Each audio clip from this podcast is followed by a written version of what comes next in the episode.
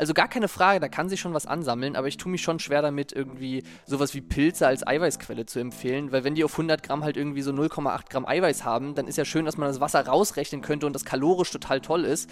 Wenn man mir sagt, ich soll ein Kilo Pilze essen, um 10 Gramm Eiweiß zu kriegen, na dann machen sich 100 Gramm Huhn halt doch in der Praxis leichter. Herzlich willkommen zu einer neuen Folge. Diesmal zum Thema Muskelaufbau beziehungsweise zur Frage, ob man mit einer rein pflanzlichen Ernährung genauso gut Muskeln aufbauen kann wie mit einer normalen Mischkost. Und dazu habe ich mir drei Jungs geschnappt, die sich ordentlich mit dem Thema auskennen.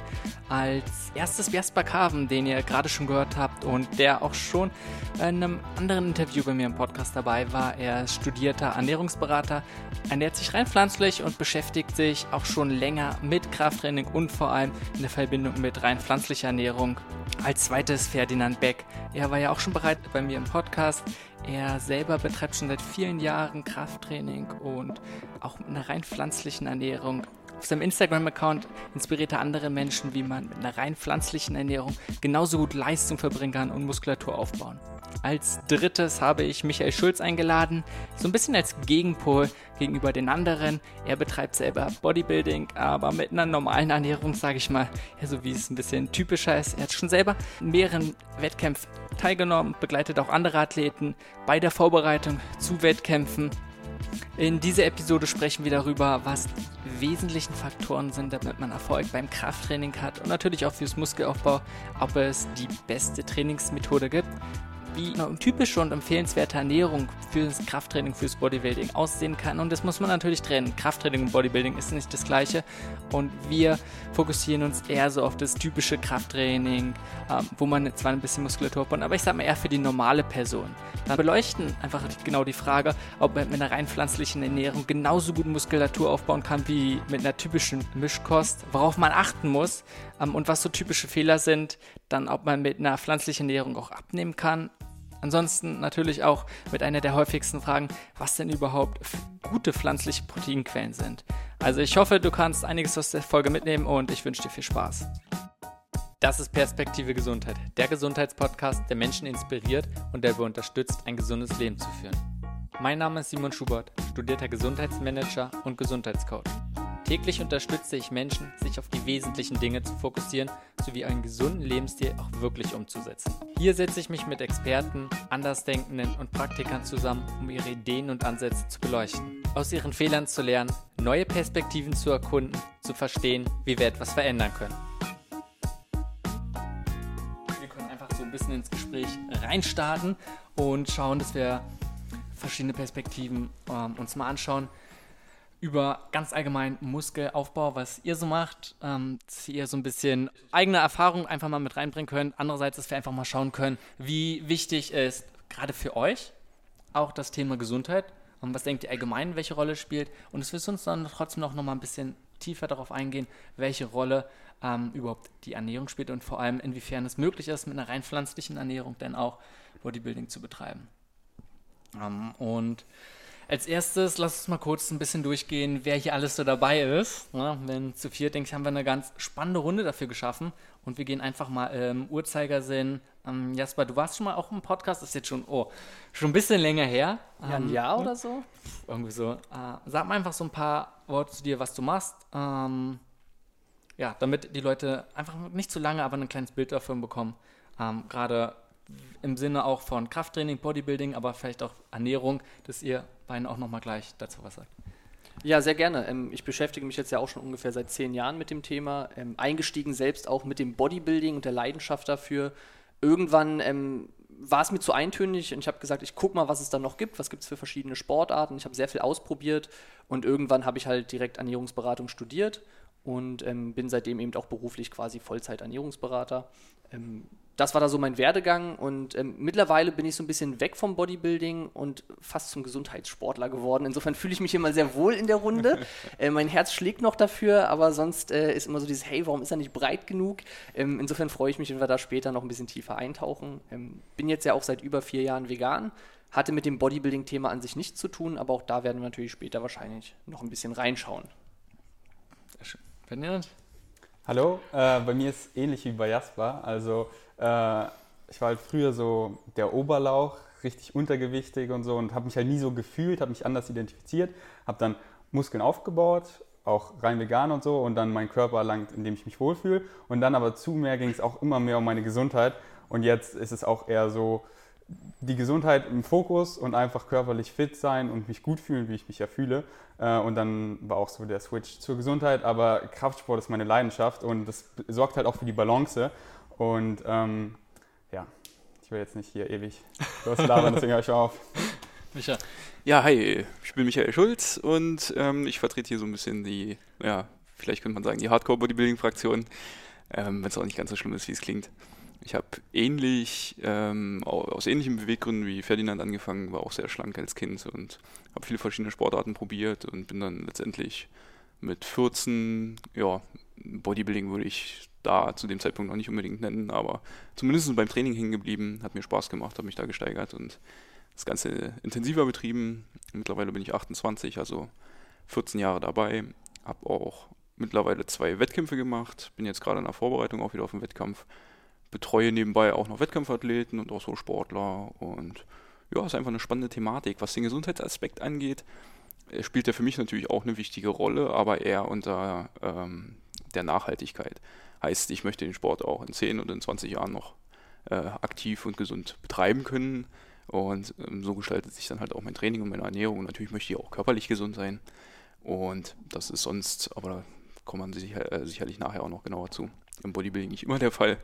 Ähm, und in, insofern glaube ich, ähm, vertrete ich da noch so ein bisschen, ja, auch, auch die, die Fraktion des Sports, die äh, nicht nur für den Moment lebt, sondern auch ein bisschen nachhaltig plant und langfristig gesund okay. dabei bleiben will. Finde ich ja schon mal gut und es ist ein wesentlicher Punkt, dass du gleich am Anfang darauf eingehst, dass es einen großen Unterschied macht, denn hm, ich denke, wir alle sind eher so, nicht wie du es gesagt hast, ja, es war Gesundheitssportler, aber uns ist das Thema wichtig, ähm, was ja nicht unbedingt so sein muss. Und ich denke, es ist sehr legitim zu sagen, hey, man ist Hochleistungssportler und Gesundheit steht nicht unbedingt an erster Stelle, dass man es ja in 10, 20, 30 Jahren noch weitermachen möchte, sondern äh, wer zur Olympiade geht, dann geht es um diese Olympiade und nicht darum, vielleicht, äh, ob man in fünf Jahren dann immer noch komplett gesund ist, sondern geht es um Höchstleistung. Und darum geht es uns heutzutage jetzt nicht, äh, heute, jetzt hier nicht.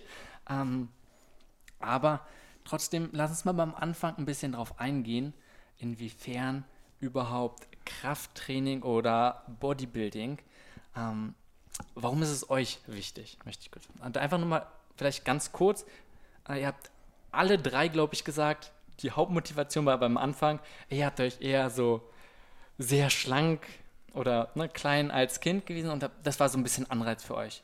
Ähm, wie hat sich das über die Jahre geändert und warum und was ist heutzutage eure Motivation deswegen vor allem? Ne, deswegen habt gesagt früher, warum macht ihr es jetzt immer noch weiter? Ja, heutzutage hat sich mein Antrieb ein bisschen verändert, was das Bodybuilding angeht. Die Prioritäten haben sich verlagert.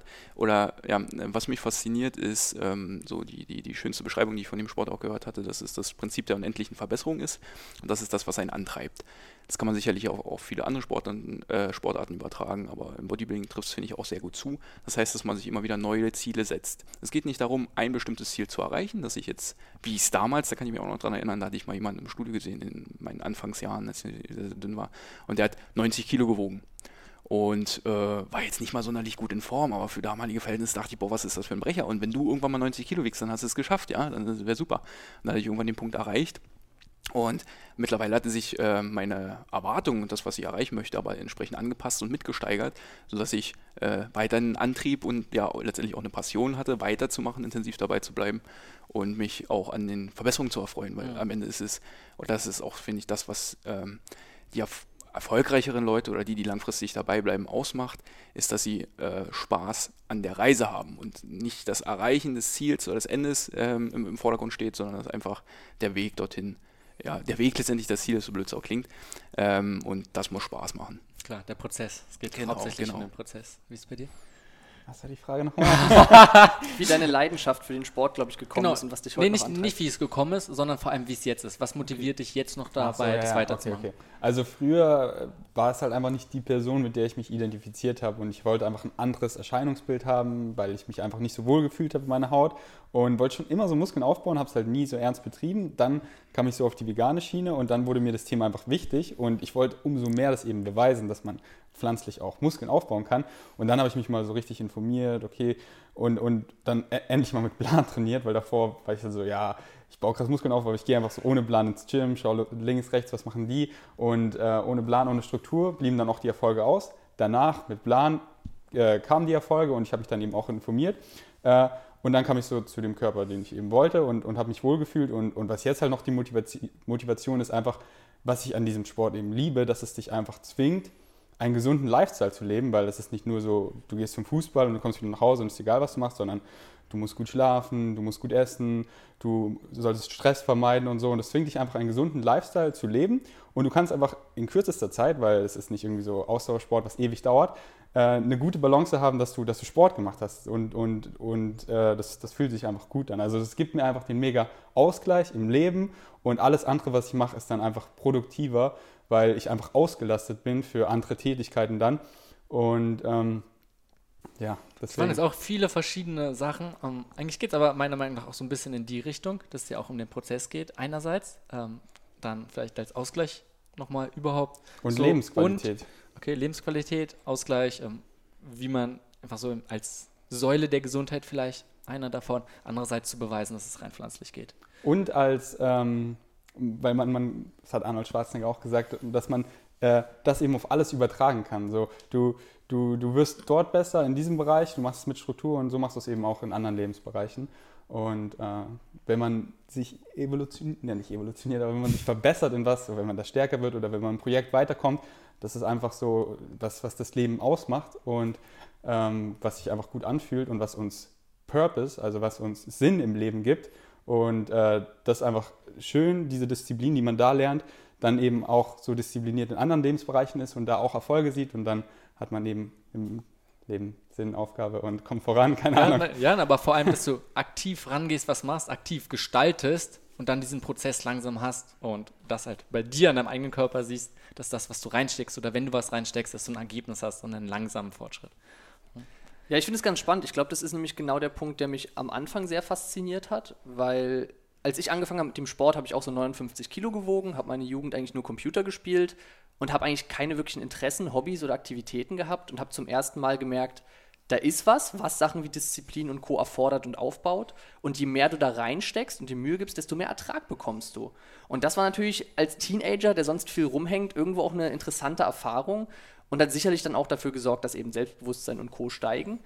Und dann habe ich so ein bisschen die gleiche Erfahrung wie Micha gemacht. So dieses, ich war sehr leicht, dann will man endlich mal 70 wiegen, dann wiegt man 70, dann will man halt 80 wiegen, dann wiegt man 80.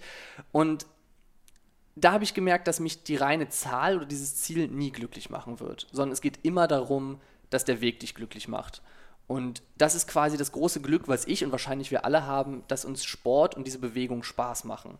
Und dass uns etwas Spaß macht, was uns gesund hält und vorantreibt im Leben so. Und Leute, die keinen Spaß an Sport und Bewegung haben, das ist eine richtige Qual, ins Studio zu gehen. Und das freut mich sehr, dass ich diesen Spaß entdeckt habe. Ich habe aber auch gemerkt, dass ich diese Versessenheit ein bisschen dadurch verloren habe, weil ich gemerkt habe, mich macht es nicht glücklicher, ob ich drei oder fünf Kilo mehr habe, also Muskeln oder nicht, und ich muss aber so viel Energie in diesen Bereich für mich reinstecken. Zum Beispiel bin ich jemand, der sehr, sehr viel essen muss, beziehungsweise einfach unglaublich schnell satt ist. Das heißt, für mich war Essen immer eine Qual.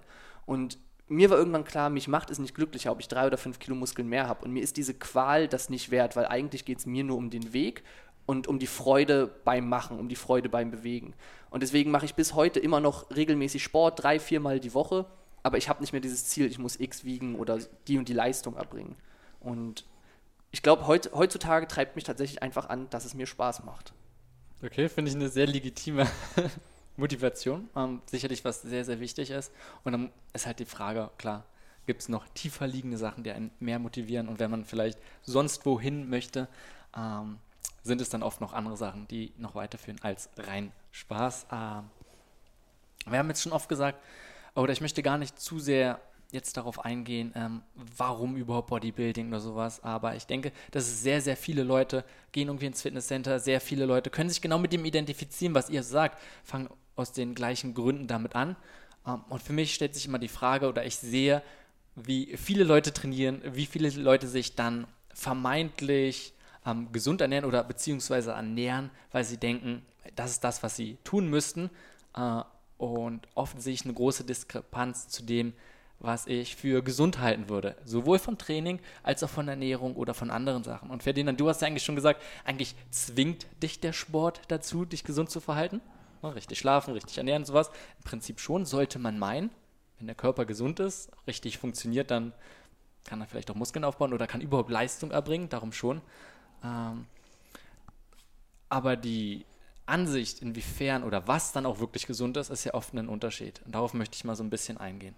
Äh, aber bevor wir das machen, möchte ich kurz noch die Runde nutzen. Und wenn jetzt mal ihr alle drei macht schon relativ lange Krafttraining. Was sind für euch so die Haupt- oder die Hauptbestandteile, die wichtigen Faktoren, wenn man denn Muskulatur aufbauen möchte? Einfach, dass wir darauf vielleicht nochmal eingehen. Worauf sollte man sich denn konzentrieren? Äh, und was ist wichtig, damit man es auch langfristig machen kann? Ich fange wieder einfach mal wieder an. Oder klaue ja. Jasper gerade das Wort. Ähm, ich glaube, am wichtigsten ist es, dass man es schafft, den Sport äh, in den individuellen Alltag zu integrieren. Dass es einem Spaß macht. Weil das ist das, in, in, in dem Sport oder eigentlich in jeder Sportart äh, ist nur erfolgreich, wer langfristig konstant dabei bleibt. Und wenn man sich da irgendwas aufzwängt, weil man jetzt schnell Erfolge haben möchte und kurzfristig extrem motiviert ist und ganz viel reinsteckt, sowohl an Zeit und Energie, das langfristig aber nicht tragbar ist, weil man meinetwegen 50 Stunden die Woche arbeitet, noch Familie und dergleichen hat und dann irgendwie äh, mal es schafft auf Krampf äh, vier Wochen mal, äh, drei, viermal die Woche zum Training zu gehen, ja, das, das wird langfristig nicht klappen, weil das ist kein Zustand, der dauerhaft funktioniert. Also, also die so, Kontinuität ist Genau, die Kontinuität ist das Wichtigste und da ist es wesentlich besser, wenn man dann irgendwie einen Weg findet, wie man vielleicht nur zweimal die Woche zum Training geht und vielleicht auch nur eine Stunde, aber das halt wirklich regelmäßig und immer, weil davon wird man langfristig viel mehr Erfolge haben als äh, wenn man über einen sehr kurzen Zeitraum das Ganze extrem intensiv betreibt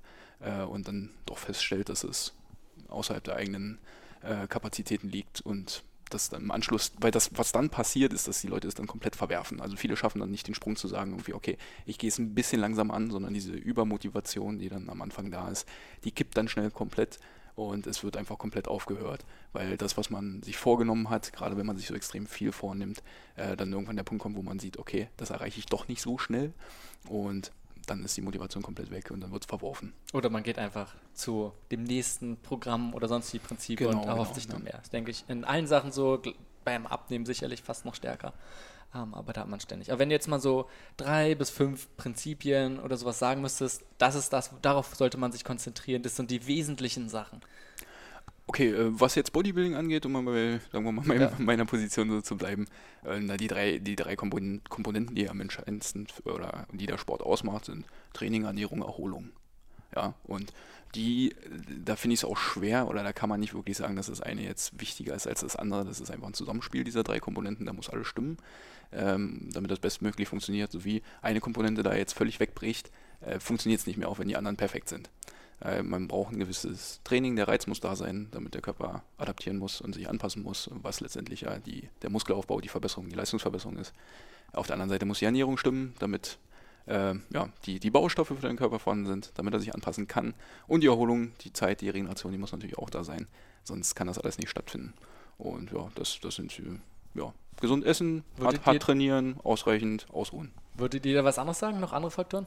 Ich denke, ähm, eine Sache, die beim Training noch ganz, ganz wichtig ist, ich würde auch gar nicht sagen, dass es jetzt man kann da sehr in die Tiefe eintauchen, so wie viel Gewicht muss man nehmen, wie viel Sätze und so. Ich glaube aber auch nicht, dass das das Wichtigste ist. Ich glaube, die Kontinuität, das, was Micha am Anfang gesagt hat, ist ganz wichtig. Und das, was ich noch ergänzen würde, ist eben die richtige Trainingsausführung. Also eine korrekte Technik zu haben, weil nur dann werde ich verletzungsfrei bleiben, ne, werde mir nicht mehr Schaden zuführen als Nutzen. Und nur dann kann ich es auch langfristig machen.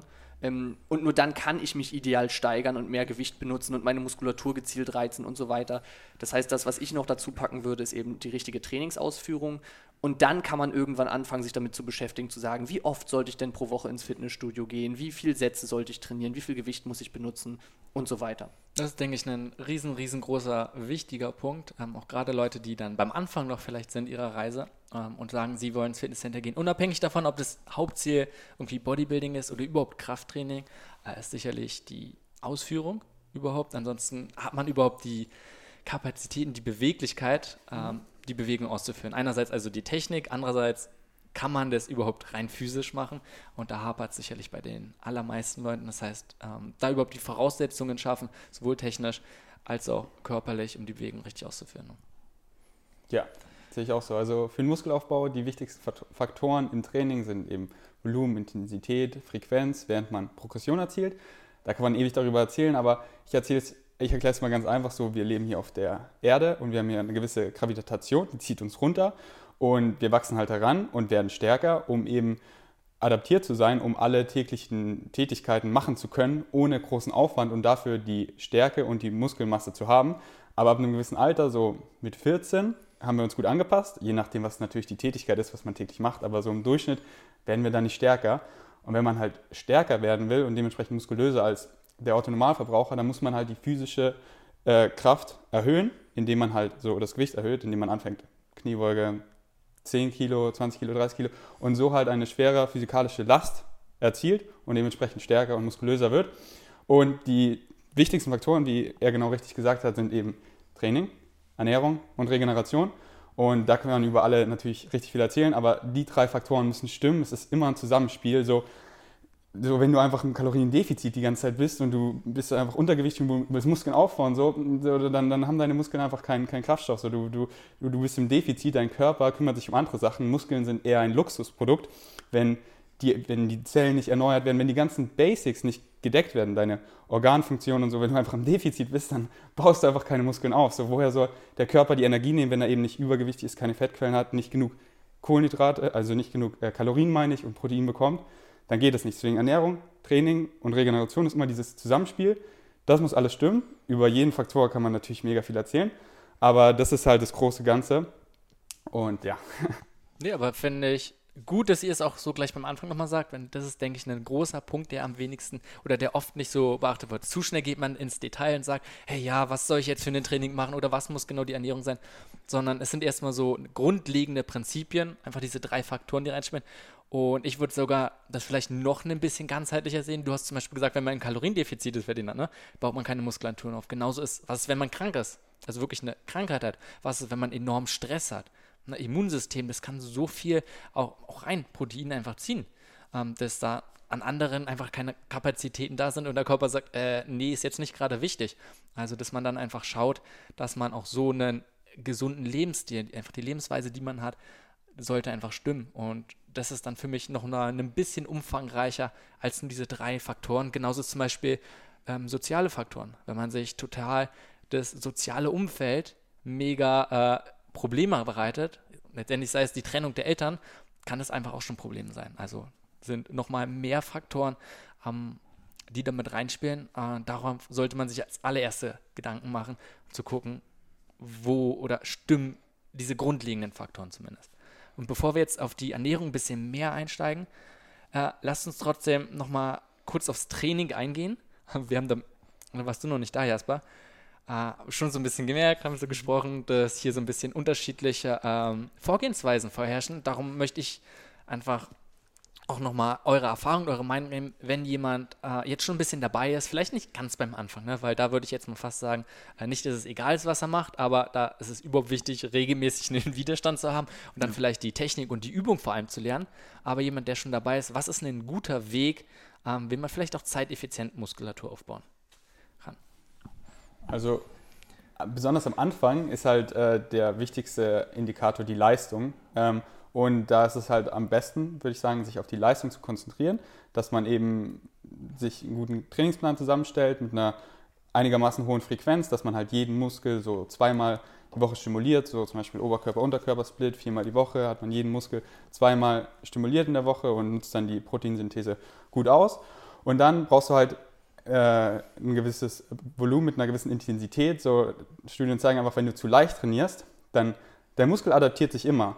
Aber wenn du unter 50% deines One Rep Max trainierst, dann adaptiert er sich halt über, über andere Faktoren, aber nicht über den Muskelaufbau, sondern über Ausdauer und so.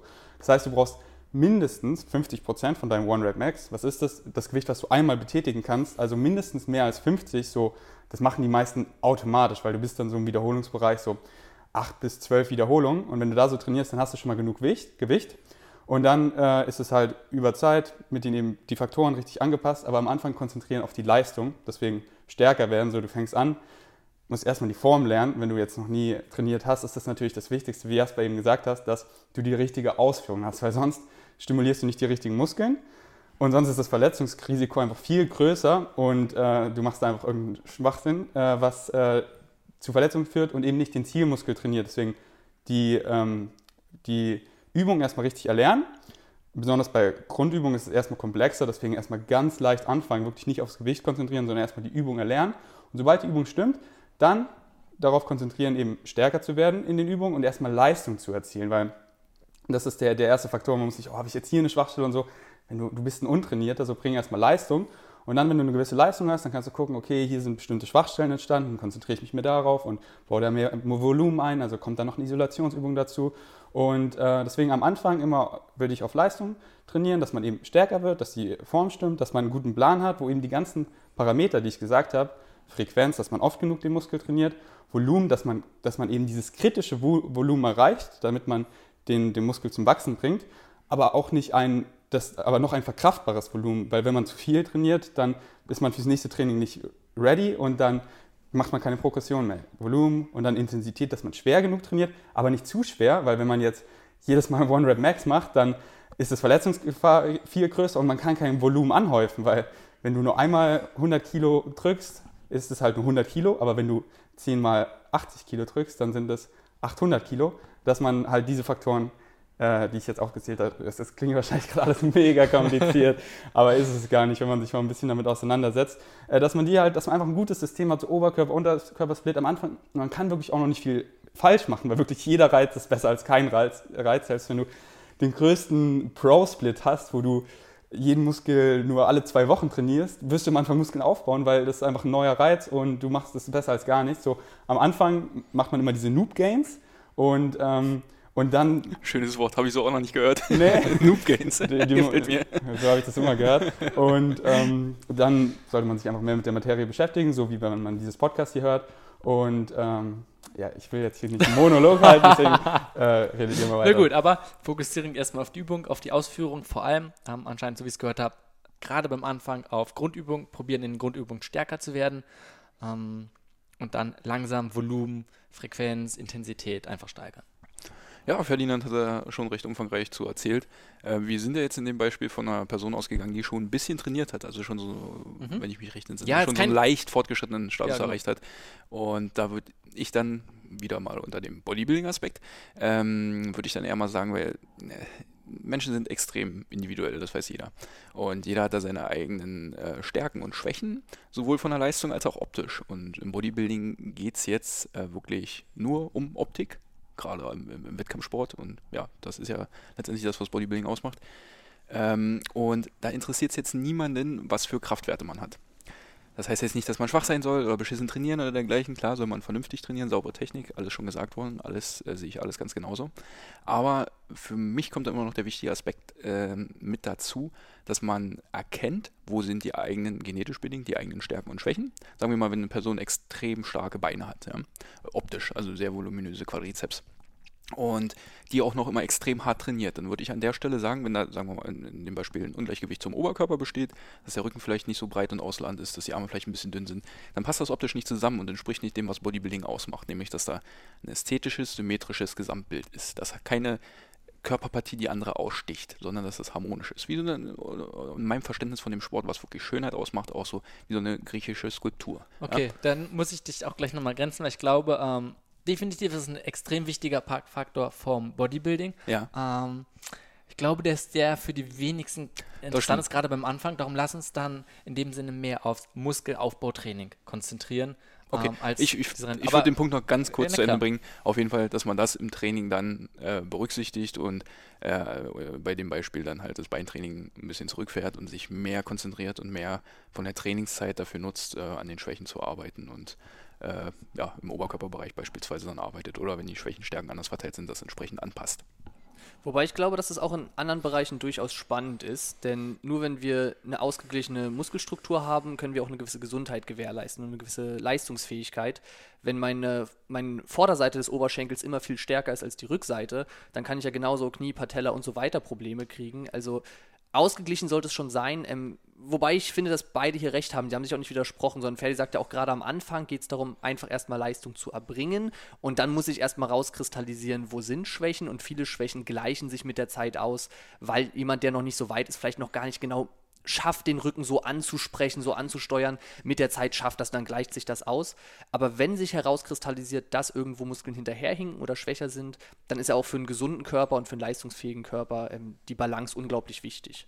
Ne? Wobei natürlich Micha recht hat, dass es beim Bodybuilding dann eben mehr um die Optik geht und vielleicht bei dem normalen Kraftsportler wirklich eher um die Leistungsfähigkeit oder Gesundheit. Wobei, da würde ich ja auch argumentieren, um Muskulatur aufzubauen. Äh, klar geht es dir nicht darum, möglichst viel Gewicht zu bewegen, aber damit du auch langfristig weiterhin vielleicht noch Muskulatur auf wirst du vielleicht automatisch stärker, aber willst du natürlich auch nochmal stärker werden. Ganz klar. Ähm, die Gewichte im Bodybuilding sind Mittel zum Zweck. Das heißt, um, um mich konstant zu steigern über einen längeren Zeitraum, werde ich früher oder später zwangsläufig auch die Gewichte erhöhen müssen. Weil das einfach ein Punkt ist, um ja, die Intensität zu steigern. Und man muss dem Körper ja immer wieder einen neuen Reiz aussetzen, damit er sich weiter adaptiert, anpasst, Muskeln aufbaut. Und wenn ich jetzt äh, immer nur äh, Bankdrücken mit 50 Kilo mache, dann kann ich damit am Anfang vielleicht noch gute Fortschritte erzielen. Irgendwann, äh, wie Ferdinand aber auch schon meinte, ist das so leicht für mich, das Gewicht, dass ich damit so viele Wiederholungen mache, dass es in einen anderen Bereich geht und nicht mehr primär die Hypertrophie anregt äh, und mich jetzt kein, kein, keine dickeren Muskeln damit aufbaue. Insofern ähm, ist auch im Bodybuilding schon das Ziel oder ja, ähm, zwangsläufig werde ich mich dort in Gewichten steigern und steigern müssen und ist ja auch das Ziel und ist ja auch für das Ego der meisten wichtig, ja. Wenn man da mal sich in den Studios die Leute anguckt, da will auch jeder irgendwie stark sein.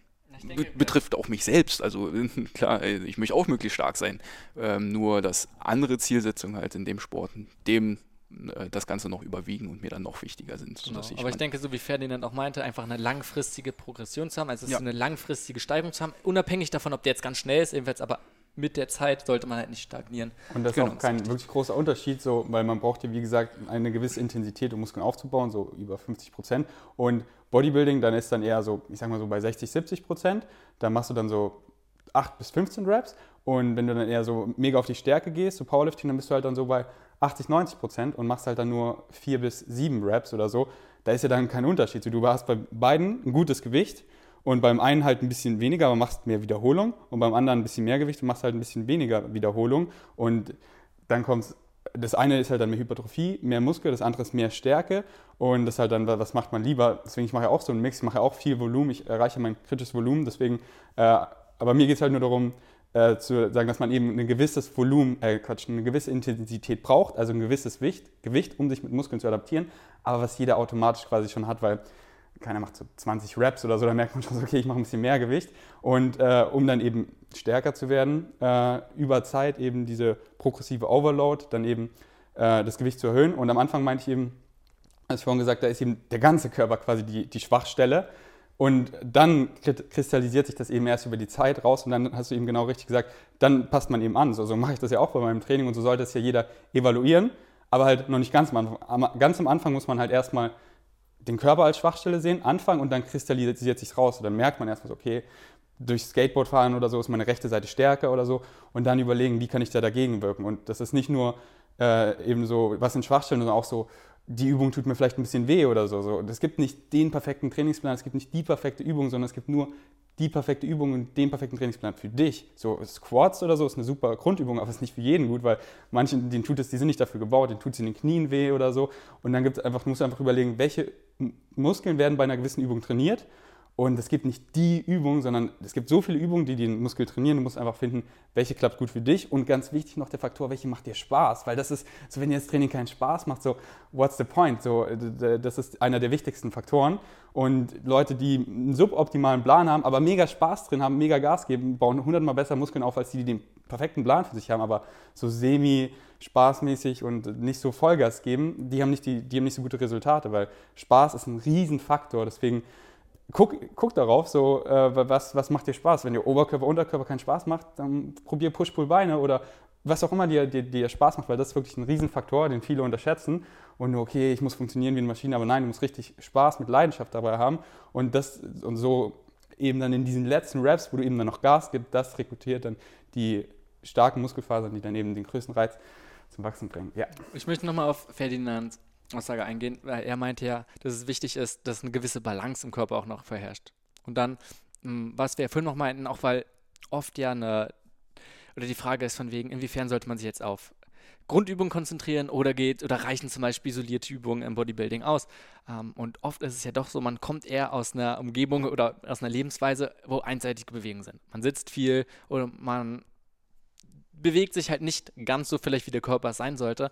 Ähm, und um langfristig dann vielleicht auch gesund zu sein und den Körper aus der Schwachstelle rauszunehmen, ähm, muss er doch oder sollte er doch möglichst auch wieder in funktionelle Bewegung reingeführt werden. Darum ähm, einfach jetzt hier so in den Raum, was meint ihr dann zu, macht es deswegen vielleicht nicht doch Sinn, gerade diese Grund, nicht Grundübung, aber diese Grundbewegungsprinzipien, die ja eigentlich die Grundübungen des Körpers sind, deswegen, dass jeder macht, irgendwie jeder halt sich, ja, an die Hocke geht.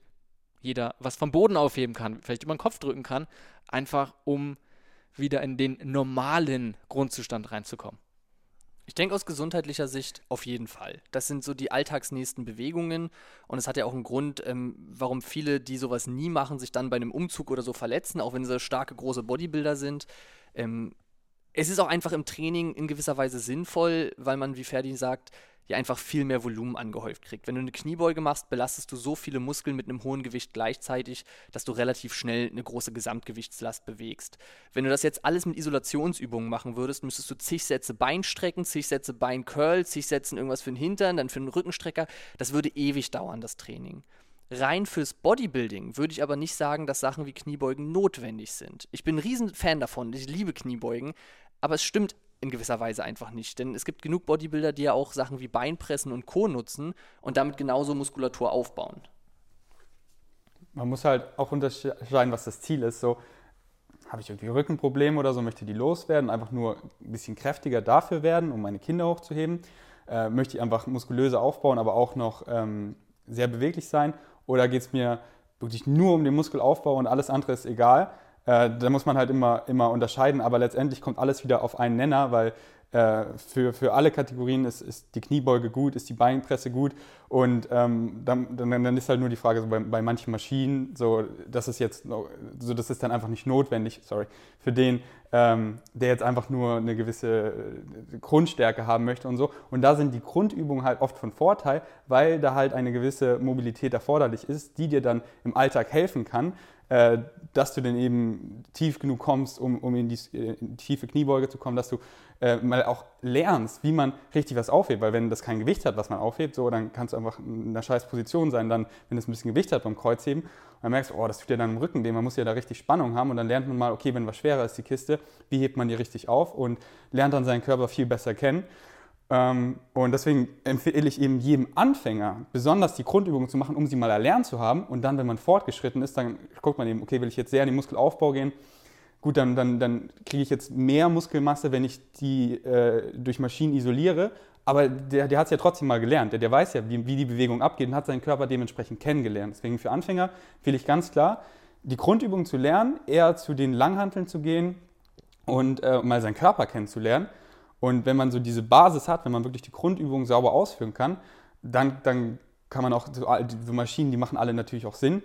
man muss halt dann, aber deswegen empfehle ich am Anfang, das, das zu lernen, weil es sind einfach super wichtige Bewegungen, die sich aufs Training hinaus übertragen in den Alltag und man einfach ein neues Körpergefühl hat und dann auch so bewusster wird. Das ist dann nicht nur so, am Anfang war ich auch so, ja, im, im, im Gym passe ich so auf, was ich für eine Körperhaltung habe und so. Und draußen im Alltag habe ich mir dann so gar keine Gedanken gemacht. Aber dann wird man mal so, okay, dann, dann, dann hat man auch mal eine bessere äh, Posture, also eine bessere Körperhaltung und so und, und macht sich mal Gedanken, in welchen Positionen man eigentlich ist. Denn der Körper ist ein Resultat, ist wie Knete aus, aus den Positionen, in denen du den ganzen Tag bist, was du eben für einen Reiz hast und so. Wenn du den ganzen Tag sitzt, acht Stunden, mit einer schlechten Körperhaltung, dann dann formt sich eben dein Körper auch so und dann runden sich die Schultern ein und dann bekommst du äh, Schulternschmerzen und dann tut dein Nacken weh und Kopfschmerzen und so.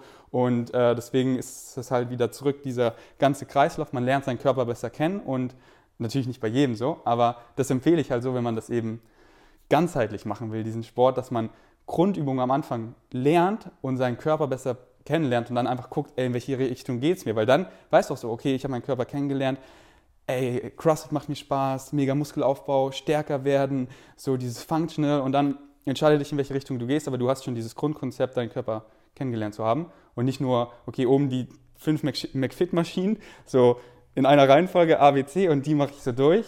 Ähm, so empfehle ich es halt nicht, anzufangen, sondern die Grundübung zu erlernen. Ja, sorry für den langen Rant. ja, kein Problem. Ja, war jetzt schon sehr ausführlich. Ich würde auch sagen, die Zielsitzung ist ganz entscheidend. Also jeder Anfänger profitiert natürlich unter einem gesundheitlichen Aspekt enorm von Grundübungen, wenn sie richtig gemacht werden und richtig erlernt werden. Weil alles an Isolationsübungen, Maschinentraining, was ja im Bodybuilding viel angewandt wird, ist ja was relativ Abstraktes. Das sind ja Bewegungen, die so in einer so isolierten Form im Alltag relativ selten vorkommen. Und das erzeugt halt tatsächlich auch ein gewisses Verletzungsrisiko. Ein schönes Beispiel ist ein sehr bekannter Bodybuilder Lee Priest, der riesige Arme hat und für seinen, ja, für seinen enorm starken Bizeps und Trizeps bekannt ist. Und er hat es tatsächlich geschafft, sich beim Umzug, hat er irgendwie seinen, seinen Plasmafernseher oder sowas transportiert, hat sich eine Bizepszerrung dazu, äh, dabei zugezogen, wo man sagen würde, für den ist es ja ein Witz, also einen Fernseher zu tragen, der bewegt im Training ganz andere Gewichte. Aber weil es halt in so halt, das ist halt der, der, der Unterschied, Realität und nochmal deutlich komplexere Bewegungen zu den sehr, sehr kontrollierten Abläufen, die im Studio äh, im Extremfall an Maschinen passieren. Ja? Wenn ich einen Bizeps-Curl irgendwie an einer Scott-Curl-Maschine mache, also Konzentrationscurls, dann muss ich da ringsrum nicht viel stabilisieren. Ja? Dann, dann ist das letztendlich eine sehr, sehr simple Bewegung, äh, die auch einen wunderbaren Zweck erfüllt, ja? Äh, was, was Hypertrophie im Bizeps angeht. Ähm, mir im Alltag äh, sicherlich auch ein Stück weit Kraft bringt, aber das Ganze auch gefährlich macht, weil ich einerseits ein Stück Kraft habe, aber wenn es dann um, um, um so, eine, so eine Bewegung geht, wo halt die komplexer sind, wo mehr stabilisiert werden muss, fehlt mir das Zusammenspiel. Einmal auf koordinativer Ebene ähm, das, das, das Muskelzusammenspiel generell und auch die motorischen Abläufe. Und da sind dann halt Übungen wie äh, Kniebeugen, Bankdrücken, Kreuzheben, um jetzt die klassischen Grundübungen zu nennen, von größerem Vorteil, weil da dieses deutlich mehr Muskeln zusammenarbeiten müssen effektiv. Ich betrachte es teilweise aber auch schwierig. Man hat heutzutage bei Menschen einen sehr, sehr, sehr unterschiedlichen ähm, Leistungsstand. Wenn jemand jetzt noch keinen Sport gemacht hat, man hat Leute, die sind recht talentiert, die haben es motorisch schon gut drauf, haben vielleicht als Kinder häufiger gespielt oder dergleichen. Ich mag verschiedene Faktoren geben, sicherlich genetisch, sicherlich auch, was man so äh, gemacht und erlernt hat im Laufe seines Lebens. Aber das ist ganz, ganz unterschiedlich. Es gibt Leute, wenn man die trainiert und die das erstmal eine Kniebeuge machen lässt, ähm, man beschreibt die Bewegung und es sieht eigentlich direkt perfekt aus, wo ich mir so sage, boah, nicht schlecht, das sieht eigentlich besser aus als bei mir, ja. Äh, und dann hast du Leute, die kommen überhaupt nicht klar, die wackeln, die, da ist irgendwie alles falsch, keine Körperspannung. Bei denen muss man von Grund auf anfangen, die Bewegung zu erlernen. Und da finde ich es sogar, sogar teilweise nützlich, ähm, Maschinentraining ergänzend einzufügen, weil Maschinen die Bewegung einfacher und sicherer machen. Klar, wenn man jetzt einem Anfänger Kniebeugen beibringt, wird man da jetzt nicht 100 Kilo drauf packen, sondern macht man das mit der Stange oder gegebenenfalls sogar mit dem Besenstiel. Äh, nichtsdestotrotz hilft es oder finde ich es unterstützend, ähm, bei solchen Leuten, die es motorisch echt schwer haben, äh, ein bisschen Maschinentraining mit einzufügen, passend um die Muskelgruppen, die, was Jasper auch schon angeschnitten hatte, also den Quadrizeps unter anderem, Gluteus, Rückenstrecker, die Bauchspannung, ähm, das alles schon mal ein bisschen zu einzeln zu trainieren und zu stärken, was leichter ist vom Bewegungsablauf, um das Ganze dann in der neuen Bewegung, die erlernt wird, der Kniebeuge zu, ja, das Zusammenspiel dann zu trainieren und zu perfektionieren und schon mit einer gewissen Grundstärkung aus anderen Übungen daran zu gehen. Ich finde es ganz wichtig, was du gerade auch die ganze, also den Aspekt finde ich erstmal enorm wichtig, andererseits, was du gesagt hast, ergänzend. Denn oft ist es ja so, und gerade zum Beispiel Gesundheitstraining, ähm, auch wenn es jetzt nicht das Thema eigentlich ist, äh, aber sagt man ja oft zum Beispiel, oh, ist oft Gerätetraining, gerade für ältere Leute, wenn du was du hast. Ähm, und es ist ja an, ganz klar von der Koordination deutlich einfacher und die Verletzungsgefahr beim Training ist deswegen auch deutlich geringer. Du hast, finde ich, deswegen auch sehr, sehr gut gesagt. Und gerade wenn du irgendwelche so Koordinationswunder hast, die sich vielleicht auch komplett falsch um ins Gerät reinsetzen, wo du denkst, okay, was auch immer er jetzt machen möchte, wie weißt du, absolut kein Gefühl für irgendwie Bewegung oder für den Körper haben. Da gab es ähm, ein schönes, schönes, Beispiel in meinem Studio, da kam tatsächlich mal jemand an, der hatte auch irgendwas im Sportbereich studiert. Ich weiß nicht, ob es Sportwissenschaften waren, aber auf jeden Fall jemand, der theoretisch sicherlich einiges an Wissen mitgebracht hat. Und aber körperlich hat man ihm schon angesehen, hat er wahrscheinlich nicht so viel getan. Zumindest definitiv nichts im, im Kraftsportbereich. Und der war ganz versessen darauf, der wollte sich dann, das war so, so jemand, der sich auch ungern was sagen lassen wollte, weil er sich halt äh, ja, auf theoretischer Ebene schon extrem überlegen gefühlt hat. Und das war ganz lustig anzusehen, weil der war ähm, total fasziniert, äh, was heißt fasziniert, äh, er wollte unbedingt die Grundübung machen. Und er ist da jetzt hingekommen in das Studio und er will auch nur die Grundübung machen und die sofort erlernen und perfekt können. Was passiert ist, ist, dass er mit äh, Kniebeuge probiert hat, mit, mit einer normalen Langhantel, einer 20 Kilo Langhantel und einfach, das ist das einzige Mal in meinem Leben, dass ich das wirklich gesehen habe, so dermaßen damit nicht klarkam, dass er das nicht mal stabilisieren konnte, sondern runtergegangen ist und umgefallen ist. Und ja, das ist alles theoretische Wissen der Welt nicht genützt. und, ja. Aber da genau das, was beispielsweise du sagst, ja, ähm, man sollte es erlernen, aber in einem sicheren Umfeld. Und dann, ja, warum nicht erstmal ohne Langhantel? Warum nicht erstmal so in die Hocke? Denn andererseits kann man sagen, oh ja, äh, vielleicht doch erstmal irgendwie an die Beinpresse oder sowas. Andererseits Gegenpol, jeder sitzt sich hin auf Toilette zum Beispiel. Da muss auch immer die Kniebeuge in der Hocke halt zumindest machen. Ähm, und dann probiert man halt sich so zu stabilisieren. Ähm, lass uns aber nicht mal zu sehr darauf eingehen sondern bevor wir jetzt aber auf den Ernährungsaspekt gehen, könnt ihr vielleicht einfach mal wirklich ganz, ganz kurz sagen, einfach nur um es aufzuzeigen, wie unterschiedlich es ist, wie ihr trainiert. Wirklich nicht in dieses Detail gehen, sondern dass man ganz kurz eine Idee davon bekommen hat.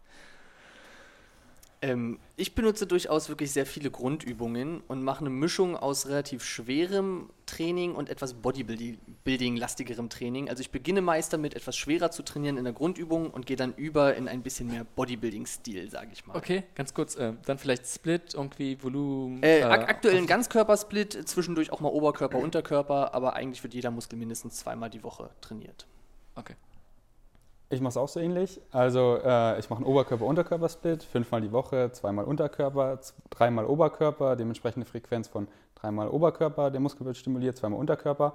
Und ähm, auch so wie Jasper, bei mir fängt es an mit den Grundübungen, weil am Anfang des Trainings, da kann man am meisten Leistung bringen, da ist man am stärksten. Da konzentriere ich mich drauf, über Zeit stärker zu werden. Und ähm, dann kommen eben äh, andere Grundübungen, Maschinenübungen, Isolationsübungen. Und ähm, ich periodisiere auch mein Training. Das heißt, ich habe äh, beim Oberkörper einen schweren Tag, einen moderaten Tag, einen leichten Tag, beim Unterkörpertraining auch einen schweren und einen moderaten Tag. Und arbeite in, in Cyclen, also ein Mesocycle hat vier Wochen und ähm, ich versuche immer stärker zu werden in jedem Mesocycle. In den Grundübungen, das track ich halt um 2,5 Kilogramm und dann mache ich eine Woche Deload. Das heißt, ich fange an, steigere mich, steigere mich die nächste Woche und dann overreachig nennt man das in der letzten Woche, so dass es wirklich schon schwer ist und quasi nicht möglich wäre, in der nächsten Woche zu steigern. Dann mache ich eine Deload-Woche, wo ich eben mein Volumen und Intensität senke auf 60 Prozent, also super leichtes Training, wo sich der Körper einfach total entspannen kann, aktiv entspannen kann, weil wenn du trainierst, äh, aktivierst du immer noch die Proteinsynthese, du übst die Form und übst die Form besonders mal mit leichtem Gewicht, weil dann ist es nicht so oh, schwer, sondern dann kann man wirklich mal leicht trainieren äh, und sehen, Bänder, alles kann sich eben heilen, weil über die Zeit stauen sich halt leichte Schmerzen manchmal an und besonders das zentrale Nervensystem unterschätzen viele Leute, weil das muss bei jedem Training abgerufen werden. So, deine Beine, die, die können vielleicht heute, die haben vielleicht heute einen Rest-Day, aber du hast Oberkörper und dein zentrales Nervensystem wird wieder belastet und wieder belastet und der Körper merkt sich das. Und deswegen musst du ihn auch mal entlasten. Deswegen habe ich Deloads eingebaut. Früher habe ich das nicht gemacht und habe dann auch das, das Resultat daraus bekommen, dass meine Ellbogen wehgetan haben, meine Schultern, ich wurde müde, ich brauchte richtig viel Koffein und dann habe ich eben angefangen, Deloads einzubauen. Viele Leute sind auch gezwungen, weil sie werden dann einfach mal krank oder so, weil der Körper kommt dann vom Overreaching ins Overtraining und der bricht dann einfach an, so, dann liegst du einfach mal zwei Wochen flach. Aber da regenerierst du eben nicht aktiv, sondern nach dem Kranksein brauchst du quasi noch eine Deload-Woche. Deswegen, ich will gar nicht zu lange labern, aber vier Wochen ähm, Mesocycle, eine Woche Deload und versuche dann eben aktiv zu overreachen in der letzten Woche. In der letzten Zeit klappt es auch richtig gut und ja, bin gerade so stark wie nie zuvor. Und das macht mir eben auch mega Spaß, weil immer so diese Struktur im Training und anyways, ja, ich will nicht zu ewig jetzt alles. Ja, sehr spannend. Das äh, unterscheidet sich auf jeden Fall sehr stark von meinem Trainingssystem im Moment. Meins geht vielleicht eher so ein bisschen Richtung äh, dem, was Jasper macht. Aber ist eigentlich nochmal was anderes. Ich äh, habe mehr oder weniger einen Fünfer-Split die Woche. Im Moment trainiere ich, weil ich in der Vorbereitung bin, auch relativ unmittelbar. Tatsächlich sieben Tage die Woche, jeden Tag. Ähm, kann ich mir, muss ich noch ein Wort dazu sagen, sonst bleibt das so stehen, sonst wird das, glaube ich, falsch verstanden.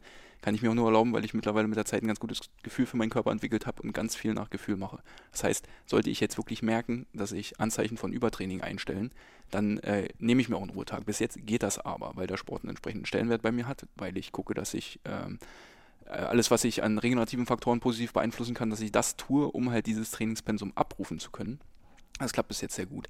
Das heißt, ich habe einen Fünfer-Split, trainiere sieben Tage die Woche, deshalb ist alles so knapp anderthalb Mal äh, die Woche, weil ich hatte zum Beispiel auch festgestellt, ich habe schon viele verschiedene Trainingsprinzipien äh, probiert und ich bin nicht der Typ, der gerne nach Plan trainiert, weil ich das immer gerne nach meinem Feeling anpasse. Ich habe bestimmte Übungen, die merke ich gut. Ich habe Tage, da bin ich ein bisschen erschöpfter, da mache ich dann vielleicht lieber nur ein Armtraining oder gönne mir einen kompletten Ruhetag, als dass ich jetzt ein anstrengendes Bein- oder Rückentraining mache. Und so ähm, gestalte ich ganz viel nach Feeling. Und das halte ich tatsächlich eigentlich auch für die beste Variante. Allerdings ist es eine recht schwierige Variante, weil man da sehr ehrlich zu sich sein muss und auch einen gewissen Erfahrungsschatz schon gesammelt haben muss. Einem Anfänger kann man sowas schlecht auf den Tisch packen, weil der hat das Feeling noch nicht dafür. Da muss man schon äh, ein bisschen dabei sein und auch mit Interesse irgendwie beobachten und auf den eigenen Körper horchen. Ähm, äh, Gerade Anfänger äh, profitieren meist enorm davon, wenn sie einen vernünftig strukturierten Plan haben, an den sie sich erstmal halten können. Ich finde vor allem, also definitiv in allen Sportarten, denke ich, ist es so, ähm, wir können immer mehr messen. Äh, Gerade dann im Ausdauersport ist es ja enorm ähm, aber ein Gefühl fürs Körper, für die Bewegung, aber auch so einfach für ein Feedback wie die Regenerationsfähigkeit, äh, das ist, denke ich, sehr, sehr wertvoll. Und allein zum Beispiel, was du sagst, oft wird immer gesagt, hey, man muss sich steigern, die Intensität steigern, dann kann der Körper sich kraftmäßig anpassen, aber natürlich genauso auch von der Regeneration. Es ist nicht so, dass immer die Regeneration gleich sein muss, auch wenn die Intensität höher wird, ähm, kann man es dann auch sicherlich schaffen, dass man sich schneller davon erholen kann. Ähm, ja, lasst uns aber mal rüber zwischen zur Ernährung. Sicherlich ein ganz großes und spannendes Thema. Ähm, und interessant finde ich dabei vor allem zwei Sachen. Erstmal, wie vielleicht unterschiedlich von euch so die Ernährung für Richtung Muskelaufbau ist. Jetzt gar nicht auf Diäten oder gerade Wettkampfdiät gar nicht darauf so eingehen. Ähm, und dann natürlich ein großer Punkt, warum wir jetzt hier zum Beispiel auch zu viert sitzen, ähm, was ihr meint, inwiefern man das auch mit einer rein pflanzlichen Ernährung Muskulatur aufbauen kann.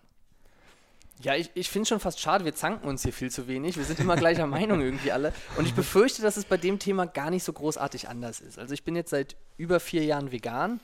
Ähm, ich glaube aber, dass es relativ wenig damit zu tun hat, ob man vegan ist oder nicht, inwieweit man Muskeln aufbaut, sondern es gibt bestimmte Faktoren, die dahinter stehen, wie zum Beispiel, du musst eben mehr Kalorien essen, als dein Körper verbraucht, oder du brauchst eine gewisse Eiweißmenge. Und woher diese Sachen jetzt kommen, das ist ja eigentlich zweitrangig. Hauptsache, du schaffst es eben, diese Nährstoffe abzudecken und diese Faktoren zu erfüllen. Und darum bin ich der Meinung, ist es an sich egal, ob man sich vegan ernährt oder nicht. Man kann trotzdem die gleichen Erfolge haben. Ähm, muss sich natürlich damit beschäftigen, wo die dementsprechenden Quellen dann liegen. Ähm, ja, ich bin gespannt, wie da die anderen Meinungen sind. Vielleicht kommen wir da noch in eine Kontroverse. Genau, wie Jasper. Also ich bin auch seit über vier Jahren vegan und habe festgestellt, vegan hat nichts mit Muskelaufbau zu tun. Du kannst Muskeln aufbauen, wenn du nicht vegan bist. Du kannst genauso Muskeln aufbauen, wenn du vegan bist. Du brauchst einfach Kalorien, du brauchst Proteine. Woher die Aminosäuren kommen, spielt keine Rolle. Du kriegst alle essentiellen Aminosäuren aus Pflanzen, genauso wie aus tierischen Produkten. Deswegen äh, hat es mit dem nichts zu tun ich entscheide mich trotzdem für eine pflanzliche Ernährung, weil ich einfach mega viele Vorteile da drin sehe für die Gesundheit, für die Umwelt und für die Tiere. Natürlich machst du, kommt immer, was isst du am meisten? So eine pflanzliche Ernährung mit hochwertigen tierischen Produkten sehe ich auch noch als sehr gesund an. Und wenn man sich auf dem Planeten mal umguckt, wo die Leute am gesündesten leben, in den Blue Zones, die essen überwiegend pflanzlich, so 80, 90, 95 Prozent, aber auch nicht nur pflanzlich, sondern die haben auch tierische Produkte drin und sie leben am längsten. So, ich, ich glaube, es macht keinen großen Unterschied, wenn die tierischen Produkte halt nicht stark verarbeitetes Fleisch sind, sondern hochwertige. Äh, aber es ist halt, was man am meisten isst und die ganzen Ernährungsgesellschaften der Welt kommen einfach zu dem Ergebnis, vermindere deinen Konsum an tierischen äh, Lebensmitteln und erhöhe die, Lebens die ähm, Quellen an pflanzlichen Lebensmitteln. Und dann ist halt für mich einfach, okay, ich mache einfach ganz pflanzlich so. Dann ist nicht, ja, wann isst man hier mal ein bisschen Fleisch und so. Und, äh, aber ich, ich sehe es auch nicht, bin nicht so ein so du musst nur vegan sein, dann bist du gesund oder so. Nein, was, was isst du einfach am meisten? So ist völlig egal, was du an deinem Geburtstag isst oder an bestimmten Tagen oder so, sondern was, was isst du am meisten? Wenn einfach das meiste ausgewogen pflanzlich ist, so, dann, dann geht es dir gut. Äh, aber das war jetzt auf die Gesundheit, aber für Muskelaufbau, da spielt es keine Rolle. Du musst einfach genug Kalorien bekommen, genug Proteine und dann gibt es halt so Faktoren, Klar, wenn du dich jetzt über isst, so, dann fühlst du dich nicht gut und dann ist deine Regeneration auch beeinträchtigt, weil dann geht die ganze Energie auf deine Verdauung und so. Äh, aber du kannst dich überessen mit, mit veganen Lebensmitteln und auch mit tierischen Lebensmitteln so. Ähm, deswegen, wenn du das deswegen das spielt auf, die auf den reinen Muskelaufbau wirklich keine Rolle. Wenn du genug Kalorien, genug, Kohlen, äh, genug Proteine bekommst, dann ist egal. Ja, äh, ich fall als einziger aus der Reihe hier. Ich bin Mischköstler, würde ich mal sagen. Also ja, äh, relativ fleischlastig sogar. Heißt nicht um Himmels Willen, dass ich nur Fleisch esse, ganz und gar nicht. Ich schaue darauf, dass es auch möglichst ausgewogen ist. Hab äh, reichlich pflanzliche Sachen dabei. Obst, Gemüse, ballaststoffreiche Sachen. Also, aber halt auch Fleisch. Und ich bin aber auch der festen Überzeugung, dass es, ähm, wie schon vollkommen richtig gesagt wurde, ähm, absolut möglich ist, auch vegan selbst Bodybuilding und selbst eine Bodybuilding-Wettkampfdiät zu machen. Es wird nur in der Praxis schwieriger. Davon bin ich fest überzeugt. Jemand, der wirklich äh, strukturiert ist und sich auskennt und darauf achtet und bereit ist, diesen etwas schwierigen Weg zu gehen, der kann das komplett ohne Abstriche machen und auch wunderbar Training, Muskelaufbau betreiben mit einer komplett veganen Ernährung. Nun ist das ein relativ theoretischer Ansatz. In der Praxis habe ich es oft erlebt oder bin ich der Überzeugung, dass viele Leute daran scheitern. Oder was heißt scheitern? Scheitern klingt ein bisschen absolut, aber zumindest Abstriche machen müssen, weil die Ernährung dann irgendwo hapert. Es ist leichter, erstmal genug Kalorien und was halt an Nährstoffen notwendig ist, um den Körper in der Regeneration zu unterstützen und Muskelaufbau zu garantieren, ist es leichter, das über eine Mischkost zu erreichen. Sagen wir mal ein praktisches Beispiel. Wenn man jetzt, und in Berlin ist es noch ähm, recht angenehm, irgendwie unterwegs ist und man ist Veganer, dann findet man noch relativ viele Möglichkeiten, sich unterwegs Essen zu besorgen, falls man jetzt nichts dabei hat. Es ist deutlich leichter, wenn man Mischköstler ist. Weil einen Döner kriegt man an jeder Ecke und der ist von der Zusammensetzung eigentlich ziemlich gut wenn es jetzt wirklich nur um, um, Nährstoffversorgung geht. Und wenn man jetzt aber vielleicht nicht in Berlin lebt, sondern irgendwo auf dem Land oder dergleichen, wird das schon deutlich schwieriger. Man schränkt die, die Nahrungsmittelauswahl beim Einkauf ist ja deutlich eingeschränkt und man kann das alles abdecken, aber es bedarf ein bisschen mehr Vorbereitung und äh, man muss sich besser auskennen. Und im Schnitt würde ich auch sagen, wenn man jetzt nicht ein ganz äh, gewitzter Pfennigfuchser ist, ist es vielleicht kann es auch ein Ticken teurer sein, weil gerade wenn man jetzt im, im Reformhaus oder im Bioläden einkauft, äh, der Durchschnitt zeigt einfach, es ist teurer. Es, es, muss nicht so sein, wie gesagt, wenn man sich auskennt und damit beschäftigt, gibt es sicherlich Wege, das auch ähm, mit vergleichbaren Kostenaufwand vielleicht sogar günstiger zu gestalten als, äh, als Mischköstler. Aber es macht das Ganze halt ein bisschen aufwendiger in meinen Augen. Wie mit allen Sachen, denke ich, mit denen man sich noch nicht so beschäftigt hat. Immer wenn eine neue Verhaltensweise ist, man hat sich noch nicht mit beschäftigt, dann ist es natürlich erstmal mehr Aufwand. Ähm, da hat man nicht so viele Möglichkeiten. Dann kann es auch sein, dass dann durch, dadurch teurer wird, ganz klar. Äh, würde ich jetzt sonst gar nicht so sehen. Ähm, aber was ich interessant finde, erstmal, de, gut, wir sind in der Tat mehr oder weniger so die gleiche ähm, oder haben eine ähnliche Ansicht. Ähm, was ich aber so ein bisschen interessant finde, ihr sagt, jetzt von den Makronährstoffen sowas macht es keinen Unterschied. Du hast ja Ferdinand schon gesagt, aus gesundheitlicher Sicht macht das für dich einen Unterschied oft. Ähm, unabhängig davon, vielleicht, wenn es eine kleine, äh, ein kleiner Anteil von tierischen Produkten ist. Und ich denke, wir sind uns alle einig, hey, der Körper muss gesund sein, damit er leistungsfähig ist, damit er auch Muskulatur aufbaut. Ja. Ähm, andererseits, was ja oft zum Beispiel gesagt wird, ähm, dass gerade Milchprodukte vielleicht den Muskelaufbau doch nochmal mehr fördern. Was deswegen geht man vielleicht auch in die Richtung und sagt, hey, ja, die sind mehr krebsfördernd, weil sie generell Gewebe, also mehr Anabol sind. Ähm, das heißt, in der Hinsicht, wie groß der Anteil ist, sicherlich gibt es doch Feinheiten und Unterschiede. Auf die würde ich so ein bisschen doch nochmal eingehen. Was, äh, wisst ihr, was ich meine? Nee. Sehr gut. Schwieriger Sehr Punkt gut. zum Ansetzen. Ähm, ja, also es ist jetzt schon ein bisschen spezieller. Einerseits äh, denke ich, dass man dass es klar ist, man braucht einen großen Anteil von pflanzlichen Produkten. Ne? Nur reine Fleischmast wird nicht funktionieren. Der Körper braucht Mikronährstoffe. Wenn, wenn ich an der Stelle vielleicht sogar widersprechen ja? darf, äh, äh, es gibt die, ähm, die klassische die Atkins-Diät oder die Anabole-Diät auch genannt. Es kann tatsächlich auch so äh, komplett andersrum funktionieren. Das heißt, gut, nicht, dass, damit will ich jetzt nicht sagen, dass das der beste und optimalste Weg ist. Ist, aber die Frage ist, ob das langfristig funktionieren kann. Klar, du musst dann halt mit sehr viel künstlichen Mikronährstoffen arbeiten. Jein, ähm, auch gar nicht so viel. Äh, die, die Fleischauswahl ist interessant. Wenn ich jetzt natürlich den ganzen Tag nur irgendwie Hähnchenbrustfilet esse, das funktioniert nicht. Äh, aber mit entsprechenden Innereien, wenn ich die alle esse, kann ich auch darüber meinen Nährstoffbedarf decken. Und äh, wie sich das in der Praxis umsetzen lässt, was auch schwierig, sehr, sehr schwierig ist, glaube ich, Definitiv. ob man da langfristig Lust drauf hat. und von moralisch-ethischen äh, Tierschutzaspekten nochmal ganz abzusehen. Ja? Äh, aber äh, der Mensch ist auch so überlebensfähig, das geht auch. Ich denke, was wir hier ganz stark auseinanderhalten müssen, ist immer die Zielsetzung, weil das ist irgendwie der springende Klar. Punkt. Und wenn es darum geht, abzunehmen oder Muskeln aufzubauen, dann funktioniert da alles. Und ähm, es, also ich glaube, sowas wie Atkins-Diät oder so kann eben auch gesundheitlich auf lange Sicht schwierig sein. Wenn ich damit abnehmen möchte, dann wird das erstmal funktionieren. Also die Frage ist Klar. immer, was ist die Zielsetzung irgendwo? Und selbst das funktioniert, kann auch vegan funktionieren. Kann auch Ketogen-Diät, vegan geht auch. Auch wenn sich das vielleicht nochmal ein bisschen schwieriger gestalten. Das habe ich ehrlich gesagt ähm, würde mich wirklich interessieren, sprengt jetzt hier sicherlich den Rahmen. Aber das ist zum Beispiel so ein Punkt, da hätte ich jetzt gedacht, dass das ganz, also eigentlich wirklich nahezu unmöglich ist. Eine ketogene Ernährung auf veganer Basis, da wirklich Produkte zu finden, die derart kohlenhydratarm sind, dass sie mich trotzdem noch mit ausreichend Protein und Fetten versorgen, ohne dass ich da über diese kritische Grenze von dem, du sagst mal ja so 20 Gramm Kohlenhydraten am Tag komme und wirklich in der Ketose bleibe, hätte ich jetzt ich muss dazu sagen, ich habe es jetzt auch noch nie probiert oder äh, auch noch niemand probieren lassen, mich jetzt nicht so intensiv da jetzt nach Nahrungsmitteln gesucht, die das erfüllen würden, aber mir sind ehrlich gesagt keine bekannt, mit denen das äh, realisierbar wäre. Ganz typisch wäre ja Kokosfett als Hauptquelle. Aber, okay, könntest du machen. aber ich kann ja nicht nur Öl und Fett den ganzen ja, Tag. Wir, wir, wir, wir, lass uns das gar nicht zu sehr Aber jetzt ist gerade eine Diskussion. also ich kann sagen, äh, ja, aber das ist schon sehr, sehr, sehr, sehr speziell. Ich weiß zum Beispiel Rüdiger Deik, ich weiß nicht, ob es sagt, ein Arzt, ähm, der eigentlich komplett andere Richtung ist. Peace Food sagt vielleicht ein was. Ähm, der zum Beispiel hat ein neues Buch rausgebracht. Ketogene Ernährung, vegan. Ähm, also ich weiß, dass okay. es ganz klar geht. Ich weiß auch, ähm, letztendlich hast du, kannst du ja relativ schnell schon einen sehr, sehr, oder du brauchst einen sehr, sehr großen Anteil an gesättigten Fettsäuren auf. Fokusfett, Kokosfett bietet sich da einfach an. Die Frage ah. ist ja, wieso, wieso dann, will man das? Ja, das ist was völlig Weil, anderes, darum will ich gar nicht darauf eingehen. Ähm, das zu machen. Ich meine, denke ich, möglich ist es. Darum lasst uns das Thema wieder so ein bisschen schließen. Atkins ist nicht umsonst an Übergewicht und äh, Herzerkrankung gestorben, weil er halt jahrelang diese Diät verfolgt hat und wir können unsere Biologie einfach nicht bestreiten. So, äh, was, was machen gesättigte Fettsäuren, was macht Cholesterin in unserem Körper? Es verkalkt unsere Arterien, wozu führt es?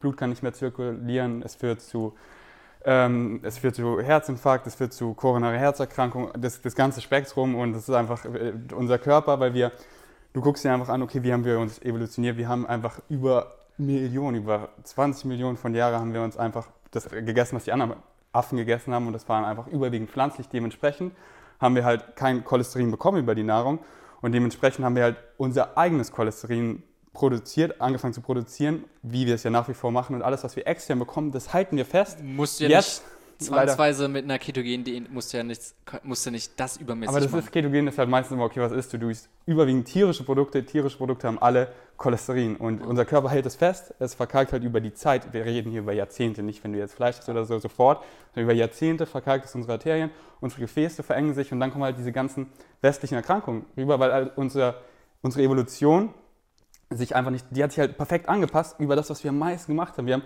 ungefähr fast 25 Millionen Jahre hauptsächlich uns pflanzlich ernährt. Dann kam halt die kurze Paleo-Zeitalter, was aber nur zwei Millionen Jahre war, quasi nichts.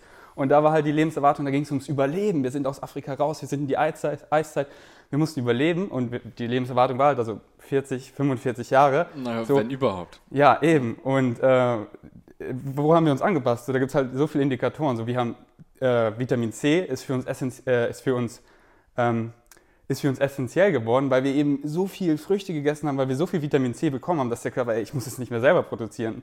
Hunde, Katzen, andere Tiere, die, für die ist Vitamin C, äh, die können es selber synthetisieren, weil die eben nicht so viel essen. Aber unser Körper hat sich eben über diese, man muss halt überlegen, so über diese, über 90 Prozent haben wir uns hauptsächlich über, haben wir uns hauptsächlich pflanzlich ernährt und jetzt auf einmal kommst du in diese, in die Gesellschaft, wo wir jetzt sind und du hast diese ganzen Junkfoods mit Transfetten, du hast viele gesättigten Fettsäuren, du hast viel Cholesterin und so und dann, und dann kommst du halt zu diesen ganzen westlichen Erkrankungen, die es früher gar nicht gab. Und dann guckst du halt pflanzliche Lebensmittel, die haben gar kein Cholesterin und die haben auch nur sehr wenig gesättigte Fettsäuren und dementsprechend kannst du mir quasi gar keinen Veganer zeigen, außer der Kokosöl trinkt, der irgendwie Diabetes Typ 2 hat, der irgendeine koronare Herzerkrankung oder so, was er nicht schon davor sich angesammelt hat über die Jahrzehnte, wo er eben sehr viel verarbeitetes Fleisch, Fleisch, Milchprodukte und so gegessen habe mit viel Cholesterin.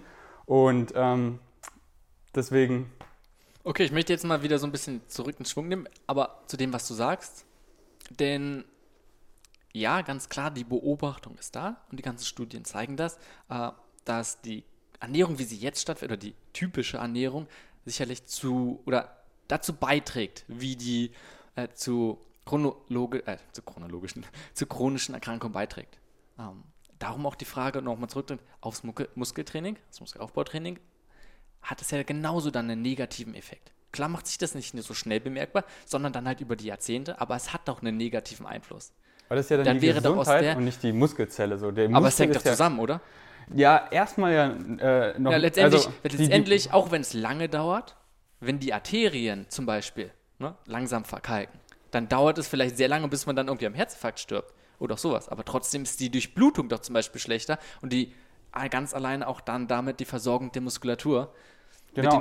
In Aber- der Hinsicht wäre es doch dann auch einfach zu sagen, hey, das ist ein Punkt, warum pflanzliche Ernährung zum Beispiel vorzuziehen wäre. Auf jeden Fall, weil besonders halt, wenn du den Sport langfristig machen willst, weil du halt so viele Krankheiten präventiv ankämpfst und gar nicht bekommen wirst, gar nicht bekommen kannst oder erst, erst super, super, also viele Krankheiten, die kannst du gar nicht bekommen, wenn du dich wirklich, wenn du dich gut pflanzlich ernährst, weil du, du einfach nicht diese, diese Stoffe bekommst, diese Krankheiten über Dekaden auslösen. Ähm, und natürlich, wenn du den Sport langfristig machen willst, ähm, dann würde ich es empfehlen. Aber jetzt erstmal so für jetzt die Muskelzelle, dass sie, dass sie äh, gebaut wird, ist es egal, ob die aus Brokkoli oder aus Schnitzel kommt. Ähm, deswegen meine ich halt so Gesundheit und äh, weil viele sind so YOLO, ich will jetzt Muskeln aufbauen, ist egal, was du, was du isst. Und ähm, es ist immer, was isst du am meisten, weißt du? Es kommt so, der Körper, der kann so viel wegstecken. Und wenn du dich eben ausgewogen und wenn du dich viel unverarbeitet pflanzlich ernährst, so, dann, dann wirst du wahrscheinlich in deinen Lebzeiten auch keine der chronischen Krankheiten bekommen. Aber wenn du halt von Kind auf, weil wir haben so viel Junk da draußen und wenn du von Kind an das schon reingestopft bekommst und ohne Mengen, weißt du, die Kinder, die übergewichtige Rate steigt so und deswegen kommen diese Krankheiten immer, immer früher und ähm, dann kannst du auch nicht richtig trainieren. Ähm, was ich noch sagen würde an der Stelle, dass gerade mh, grundsätzlich stimme ich dem schon zu, was du sagst. Aber für mich klingt das jetzt so bei, als wenn du ganz, ganz viele Sachen so relativ festmachst an der, an der fleischlastigen Ernährung. Was jetzt nicht, was ich jetzt auch gar nicht verneinen will. Äh, aber es gibt noch andere Faktoren, die da maßgeblich bei, zu beitragen. Was, worauf du jetzt einfach zeitlich geschuldet natürlich äh, nicht eingegangen bist, damit will ich jetzt nicht unterstellen, dass du das sonst nicht auch gesagt hättest. Aber gerade was jetzt äh, Diabetes oder äh, schlechte Blutfettwerte angeht, äh, es spielt auch immer eine ganz große Rolle, was für genetische Dispositionen hat die Person. Es gibt wirklich Leute, die können ihr Leben lang extrem beschissen leben und werden trotzdem alt und ziemlich gesund. Um da mal als äh, einzelnen Vertreter vielleicht Helmut Schmidt zu nennen, der bis ins hohe Alter, ich weiß nicht, wie viele Zigaretten geraucht hat, aber unfassbar viele, ja. Und der ist 99 geworden, wenn ich mich jetzt nicht irre. Und andere Leute, die rauchen drei Jahre und kriegen mit Mitte 30 Lungenkrebs. Ne? Ähm, was jetzt äh, das nicht zu sehr relativieren soll. Ja? Weil Es gibt Faktoren, die kann man beeinflussen und es gibt Faktoren, die kann man eher weniger beeinflussen. Aber jetzt auch gerade so eine Geschichten wie ähm, Übergewicht und Diabetes, gerade Diabetes Typ 2, was bei, bei Kindern früher eigentlich ganz, ganz selten war, aber jetzt in Industrieländern auch immer häufiger auftritt, ähm, ist natürlich maßgeblich der Ernährung geschuldet. Ähm, ich würde das aber gar nicht zu sehr jetzt nur an der fleischlichen oder beziehungsweise im Umkehrschluss glaube ich nicht, dass eine Zwang, äh, eine, pflanzliche Ernährung ein 100 hundertprozentig sowieso nicht, aber so maßgeblich davor schützt. Ich glaube, die Beobachtungen, die da stattfinden, die absolut richtig sind, äh, hängen auch damit zusammen, Leute, die sich vegetarisch oder vegan ernähren, haben meist schon ein ganz anderes Verhältnis zur, zur Nahrung. Die beschäftigen sich viel mehr mit dem, was sie essen und achten viel mehr schon auf eine ausgewogene wir und mal ganz kurz unterbrechen? Ja. Einfach nur darum, was, was er auch. Das ist ein ganz, ganz großer Punkt. Darum meinte er, hat, hatten ja auch ständig vom Junkfood eher gesprochen. Ich Ja. glaube, das ist da der größere Punkt.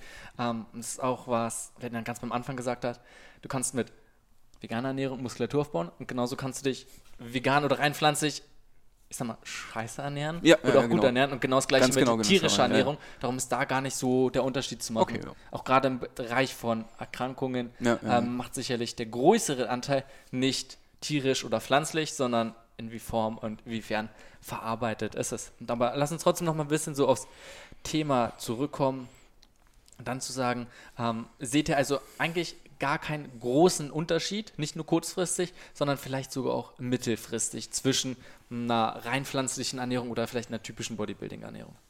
Bezogen auf welche Zielsetzung jetzt? Ähm, Muskulatur aufbauen. Ja, sehe ich keinen großen Unterschied. Punkt. Eigentlich wenigstens einer, der sich mal so ein bisschen kurz lässt. Den Punkt, den ich auch vorhin schon mal angeschnitten hatte, in der Theorie oder in, sagen wir mal, in der idealisierten theoretischen Betrachtung gar kein Unterschied. Ja? Kann man komplett alles perfekt genauso machen. In der Prax praktischen Umsetzung nach meinen Beobachtungen häufig äh, etwas schwieriger oder problematischer, weil es, wie gesagt, teilweise mehr zeitlichen Aufwand äh, betrifft. Sei es nun, dass ich vielleicht mehr Geschäfte aufsuchen muss oder ein bisschen speziellere Läden, um meinen Bedarf zu decken und alle vielleicht etwas auch exotischere oder Sachen, die es jetzt. Nehmen wir mal ein Beispiel. Eine einfache Person, die jetzt vielleicht auch nicht so viel Einkommen hat und bei Aldi oder Lidl einkaufen geht, die wird mit einem Mischkost wesentlich einfacher und preiswerter meiner Meinung nach wegkommen, als ähm, die Muskelaufbauerziel hat und eine gesunde, äh, möglichst vollwertige Ernährung, als mit einer, Vegeta ähm, einer vegetarischen oder einer veganen heißt nicht, dass es so Sind das beide auch so? Nee, gar nicht. Also meine Rechnung, mein, mein Lebens, besonders seit ich mich ausgewogen pflanzlich ernähre, also nicht mehr verarbeite, sondern das ist so, ich, ich bin, ich war heute wieder in dem türkischen Laden, habe halt meine Hülsenfrüchte gekauft. Alter, ich krieg die 5 Kilo Packung äh, Reis, äh, irgendwelche Hülsenfrüchte, also äh, Bohnen und Linsen für, für 3 Euro, für 2 Euro. Ich kaufe einen ganzen Rotkohl für 99 Cent, der wiegt 2 Kilo oder so. Es ist, wenn du dich so gesund, natürlich so, wenn du jetzt ins Superfood-Regal gehst und die Chiasamen und den krassen Aufstrich und so holst, was, äh, das ist natürlich teuer, weil da ist die Nachfrage noch nicht groß. Aber wenn du wirklich die pflanzlichen Lebensmittel holst, die unverarbeiteten, Alter, der Sack Kartoffeln, das ist alles so billig. Also ich zahle ich zahle jetzt, wie ich mich jetzt ernähre, wesentlich weniger und meine Freundin ist unglaublich, weil die geht halt so zu Lidl und so. Die gibt im, im, äh, im Monat die, die so wenig aus, also pro Einkauf kommt die immer so auf 30, 40 Euro für, für mehr als die ganze Woche so. Und äh, deswegen so die, die Starches, die Grundnahrungsmittel, also Vollkorngetreide, Hülsenfrüchte, Gemüse und Obst. Und da muss man ja nicht das Exotische nehmen. Also Äpfel aus Deutschland, äh, Bananen, Bananen, das, das billigste überhaupt. Wenn man, wenn man davon viel isst, kann man das so billig machen. Haferflocken, so, das ist, das ist, und dann muss man, und da muss man halt gucken, so, man kann alles teuer und billig machen. Das heißt nicht so, dass Fleisch jetzt äh, viel teurer ist, sondern da kannst du halt auch. Aber dann, wenn du halt eine gewisse Qualität willst, wenn du halt so das gute Fleisch holst und nicht das aus der Massentierhaltung, dann kostet es halt extrem teuer so. Und deswegen würde ich nicht sagen, das ist billiger, das ist teurer. Es kommt immer darauf an, wie du dich ernährst, weil ich kaufe auch teure Sachen, weil die mir einfach mal gut schmecken oder so oder die einfach mega gesund sind oder so oder das nice auf Bildern aussieht oder so. Anyways, aber äh, es ist, äh, das ist nicht teurer oder billiger, sondern wie du es machst. Aber du kannst sozusagen, ja, vegan ist Nachteil, weil es teuer. Nee, du kannst es so billig machen und gesund auch, es ist nicht teuer. Also, das sind halt Leute, die nicht vegan sind, die gehen in so einen Supermarkt und die sehen dann so, das vegane Fleisch, der vegane Käse, boah, die sind ja mega teuer, aber ich kaufe nie veganes Fleisch und nie veganen Käse. Es sind so für den Übergang die Produkte, und weil da die Nachfrage noch nicht groß ist, oft viel wesentlich teurer als jetzt der normale Käse, der ja auch von der, vom Staat subventioniert ist, deswegen ist er ja auch so billig. Äh, aber wenn du diese Grundnahrungsmittel eben kaufst, extrem billig. Also Denke ich auch. Also das ist meine Erfahrung auch. Ähm, sicherlich, also du hast da auch keine andere, aber alleine irgendwie Reis für 85 Cent das Kilo, ähm, irgendwie Hülsenfrüchte unter 2 Euro das Kilo. Schwer mit Fleisch das überhaupt zu toppen, auch wenn wir in Deutschland leben und die Sachen ja, extrem ja. günstig sind. Ähm, muss oh, man natürlich gucken. Ist für mich auch interessant zu hören, weil ich, ich gehe ja jetzt nicht mit so einem geschulten Blick durch den Supermarkt. Das genau. war jetzt vielleicht eine. Am Anfang habe ich auch echt mehr gezahlt, weil ich eben dachte, so ich brauche so diese ganzen Ersatzprodukte, die sind ja, ja für mich da und dann habe ich gesehen, also die braucht man gar nicht, sondern wenn du dich eben, wenn du zurück zur Basis, Obst, Gemüse, Hülsenfrüchte, Vollkorngetreide, Samen und Nüsse, wenn du, ja. wenn du die isst, das, diese, die, in der Grundform, natürlich gibt es auch teurere Nüsse und ja. billigere Nüsse, aber so meine, meine, meine Frage an der Stelle vielleicht noch und hoffentlich zu sehr vom Thema abzuschweifen. Ähm, die Nahrungsmittel, die jetzt gerade im preiswerten Bereich auch so aufgezählt wurden, die sind ja alle relativ kohlenhydratlastig. Mhm. Sicherlich auch mit einem gewissen Proteinanteil, gerade bei den Hülsenfrüchten. Ähm, aber äh, um, um, vielleicht, dafür bin ich ja so ein bisschen auch in der Runde, Muskelaufbau, Bodybuilding-Standpunkt zu vertreten. Sagen wir mal, ich will eine Diät machen, muss jetzt nicht mal eine Hardcore-Wettkampfdiät sein, aber einfach eine, eine klassische kohlenhydratreduzierte Diät mit einem relativ hohen Proteinanteil. Was gibt es da so äh, für, für, Lebensmittel, die, die ihr dann auch so vielleicht im preiswerten Sektor dann äh, genau. also im veganen das, Bereich nehmen würdet? Ich würde das nicht empfehlen. Also je mehr ich mich informiert habe, desto weniger Proteine konsumiere ich und desto besser sehe ich einfach komplexe Kohlenhydrate, weil ich einfach sehe, also wir brauchen so wenig Kohlenhydrate, so selbst die geringsten Empfehlungen, so 0,8 pro 1 Kilogramm für die normalen. Du meinst da ist schon Protein meinst du? Ja, ja Protein, ja, sorry. Da ist schon ein riesen Puffer drauf. Und, und deswegen, also ich bin aber, ich, ich bin so ganz weg davon gekommen, so Proteinpulver ja, und so. Und, äh, das wäre meine Frage gewesen, ob, ob du dann viele Subs... Äh, nee, gar nicht, sondern, sondern ich brauche das einfach nicht. Also das ist eher, das zeigt sich halt immer wieder, dass diese große Proteinzufuhr eher eine Belastung für den Körper ist. Und ähm, Äh, aber was, was da Lebensmittel wären, also da ähm, alles äh, aus, aus der Sojabohne oder was Mhm. eben weiterverarbeitet wurde in, in Tofu ähm, oder ähm, Seitan, falls du das kennst, das Mhm. ist, äh, oder ähm, Tempeh, falls du das kennst. Ähm, äh, Seitan ist, glaube ich, so, ist sogar ist richtig krass. Aber ähm, wie gesagt, äh, deswegen macht es äh, auch nicht viele, dass man, dass man dann so Low Carb macht als Veganer, weil das meist ist sehr kohlenhydratlastig. Ja. Aber wenn du halt mal so guckst, das ist auch so unser, was unser Körper braucht. Also was, was unsere Hauptenergielieferant ist für, unser, für unsere Energie, für unsere Muskeln Hm? und für unser Gehirn. Äh, ist es der Hau- Hauptenergielieferant. Warum es nicht essentiell ist, weil wir äh, Proteine umwandeln können durch die Glyconeogenese, heißt es, glaube ich. Ähm, aber das ist halt ein riesen mühsamer Aufwand für den Körper. Äh, deswegen sind sie eigentlich essentiell, deswegen sind Kohlenhydrate so wichtig. Aber gerade dieser riesige Aufwand, den du da gerade beschreibst, ist jetzt in, ähm, in einer sportlichen Diät, wenn man seinen Körperfettanteil möglichst reduzieren will und gleichzeitig Muskelmasse erhalten will, äh, teilweise durchaus erwünscht, weil es halt ähm, eine hohe Proteinzufuhr einerseits ein relativ sicherer Energieträger ist, weil man ihn nicht so leicht als Fett ansetzt ähm, und äh, andererseits, weil es halt letztendlich auch ein bisschen die Muskulatur schützt, weil äh, die Aminosäuren dann verstoffwechselt werden können. Äh, und ich gebe dir recht, ich, ich bin jetzt auch überhaupt kein Verfechter hier von irgendwelchen 3 Gramm, 4 Gramm pro Kilogramm Körpergewicht Eiweiß. Ist totaler Quatsch. Das ist klar, von, von einer, wenn ich jetzt ein ähm, Proteinpulver herstellen würde, würde ich das natürlich auch so vermarkten, dass die Leute möglichst viel davon nehmen. Aber ein gewiss, ein Stück weit erhöhter Anteil, ich meine, es gab Studien, dass bis zu, äh, bei, bei Kraftsportlern doch schon Empfehlungen von bis zu 2 Gramm pro Kilogramm Körpergewicht waren. Alles darüber hat jetzt keinen signifikanten Mhm. Vorteil mehr gebracht. Aber das ist ja schon mal ein Wert. Wenn Ja. man jetzt ein bisschen schwerer ist, ähm, also, Also, wenn, wenn man jetzt ähm, Mein Mitbewohner, der hat das eben auch probiert letztens, der hat Ja. auch eine Diät gemacht und auch eben mit, mit zwei Gramm. Und für ihn war es auch nicht so schwer, aber er hat halt dann veganes Eiweißpulver oder Mhm. teilweise auch BCAAs mit Ja. eingebaut. Und wenn du das dann natürlich noch dann zufügst, dann ist es einfach, ich meine, du trinkst einen Shake und hast sofort 50 Gramm oder so. Okay. Deswegen, veganes Proteinpulver ist dann Aus, Äh, er aus Erbsen und so ist das dann aus teilweise Erbsen, oder Soja. aus ne? Reis, Reis. aus Hanf, aus Soja, aus, Okay, okay. aus allem kannst du, aus, aus Quinoa, Da aus kommt immer mehr. Amaranth, Da aus kommt Du kannst immer mehr. aus allem heutzutage, Kartoffeln aus allem, das Protein isolieren. Mhm. Ähm, aber das, das, das meiste ist Reis und Erbse Ja. und Hanf mittlerweile auch, oft auch die Mischung. Ähm, so bei MyProtein, diese Vegan Blend ist aus den drei die Mischung. Ähm, aber Hanf, äh, ich meine, Reis schmeckt so am besten. Reis und Erbse, Erbse glaube ich so. Ähm, Erbse habe ich auch schon mal getrunken, war, war echt ganz gut. Wobei Ja. ich finde, dass die ähm, Milcheiweiße schon im Schnitt noch besser schmecken als die habe ich noch nie probiert. Ähm, wobei ich sagen muss, also ich bin generell bei diesem Thema hier relativ nah bei dem, was Micha sagt, auch von den Empfehlungen her. Ich glaube, dass es im Aufbau alles nicht so schwierig ist, weil es ist so, wie du sagst, wir haben relativ wenig Lebensmittel im veganen Bereich, die halt isoliert mageres Eiweiß haben, sondern eben Hülsenfrüchte mit viel Kohlenhydraten noch dazu, dann Nüsse noch mit viel Fett dazu oder so. Und ich glaube, in der veganen Ernährung haben wir nicht so dieses, was im Bodybuilding typisch ist oder war, dass man sagt, man hat seine verschiedenen Lebensmittel und dann eine, ein Baustein davon nur fürs Eiweiß, so das Hähnchen oder den Quark oder Ja. so, daraus decke ich mein Eiweiß, sondern man sagt, aus allen Lebensmitteln decke ich eine gewisse Grundsumme und im Aufbau isst man so viel, wenn man diese natürlichen Lebensmittel wählt, hat man am Ende des Tages genug Eiweiß. Interessanter wird es dann halt wirklich, wenn es in eine Diät geht und die Kalorienmengen sehr, sehr gering werden. Ich glaube, generell gibt es wenig Veganer, die irgendwie so strenges Low Carb machen.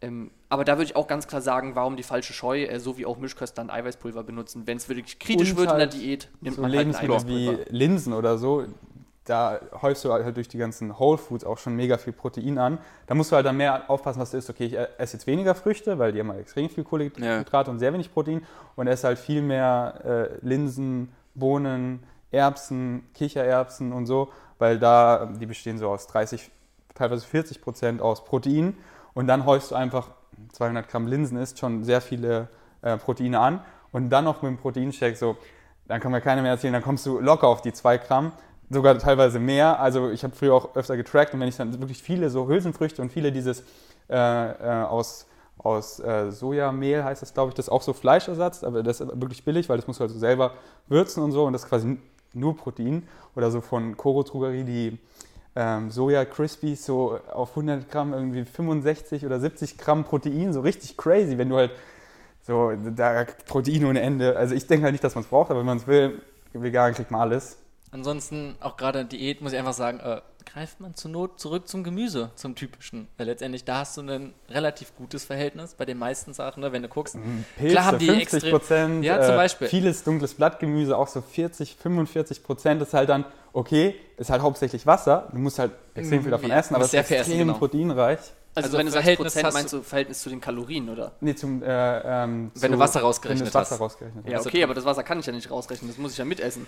Ja, ja, aber du musst Geht ja halt, um die Kalorien. Ja. Es geht ja in der Diät hauptsächlich um Und die dann- dann Kalorien, aber du musst halt mehr essen. Du dünstest es halt oder so, dann hast du schon mal die Hälfte des Wassers raus und dann musst du halt einfach viel davon essen, aber nur so einfach zu zeigen, wow, das hat so, das hat mega viel Protein, das unterschätzen viele. Klar, so der Pilz, der besteht hauptsächlich aus Wasser, so über 90 Prozent. Wenn du ihn dünstest, dann hat er weniger Wasser, halt, aber nur viele wissen das gar nicht so. Die, die schreiben Gemüse total weg, aber dann, wenn du einfach mal viel Gemüse integrierst, dann am Ende des Tages so, wow, da kam so und so viel Gramm sogar einfach vom Gemüse, weil viele haben das gar nicht auf dem Schirm, dass Gemüse, aber Gemüse hat viel Protein, aber ist halt super kalorienundicht und dann ist es halt am Ende des Tages, klar muss man so viel essen. Auf Letzt- der anderen Seite, sorry, ganz gut, aber Ja. nur wegen Diät. Und vielleicht geht es nicht jedem, was du von der meintest, ey, du hast eher Probleme und wirst schnell satt. Für die ist es ja gerade eher gut, dann auch in der Diät können sie ja zwei Kilo Gemüse am Tag essen und dann es ein Gar keine Frage. Also ich glaube, Gemüse ist der beste Freund in der Diät. Und ich habe die Erfahrung selbst gemacht. Früher zu Bodybuilding-Zeiten hat man halt, weiß nicht, Reis mit Huhn und Brokkoli gegessen. Und das, was ich gerechnet habe, waren dann eben 100 Gramm Huhn haben da 22 Gramm Eiweiß oder so.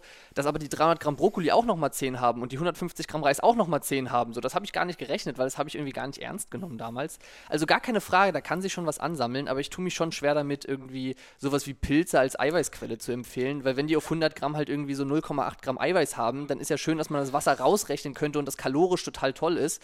Wenn man mir sagt, ich soll ein Kilo Pilze essen, um 10 Gramm Eiweiß zu kriegen, na, Ja, dann es machen sich ja 100 drauf Gramm Huhn halt doch du in der redest. Praxis leichter. So mit den meisten, so die meisten, die mich auch anschreiben, die wollen alle Gewicht verlieren. So wir leben in einer Überflussgesellschaft und die meisten, die sind einfach ein bisschen übergewichtig, die haben zu viel und die wollen eher Gewicht verlieren und dann ist halt perfekt sowas. Dann empfehle ich sowas gerne so, weil die haben halt immer so Angst wegen Protein. Aber hey, so da- das hat auch viel Protein und davon kannst du wirklich mal viel essen.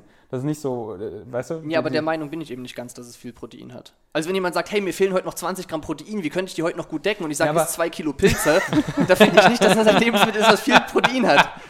Ja, nee, so, so hast du recht, aber ich meine, viele, die abnehmen wollen, denen empfehle ich das eben und, und weißt du, die, die, die, die wollen ja nicht, die müssen ja sich zwei Gramm pro Ding, weißt du, die, die erreichen ihr Protein auch eh schon, also guck in das Krankenhaus. Aber, aber das war ja für mich die Frage. Also die Frage ist nicht, was ist ein gutes Lebensmittel in der Diät? Gemüse, gar keine Frage, sondern die Frage ist, wie schaffe ich es, möglichst viel Eiweiß in der Diät aufzunehmen, wenn ich nicht viele Kalorien zur Verfügung habe? Achso, ja, da habe ich ja dann gesagt. Äh, Und, und da sage ich aber einfach nur, klar, es würde theoretisch vielleicht von den Kalorien her mit Pilzen gehen, aber in der Praxis fühle ich mich nicht wohl damit, das zu nee, empfehlen. da habe ich das ja auch nicht empfohlen. Ich meine nur, viele wissen das nicht, dass da drin ist, aber ich habe irgendwie empfohlen, die ganzen Hülsenfrüchte, Proteinpulver. Läppert dann sich zusammen dann noch übers Ja, Gemüse.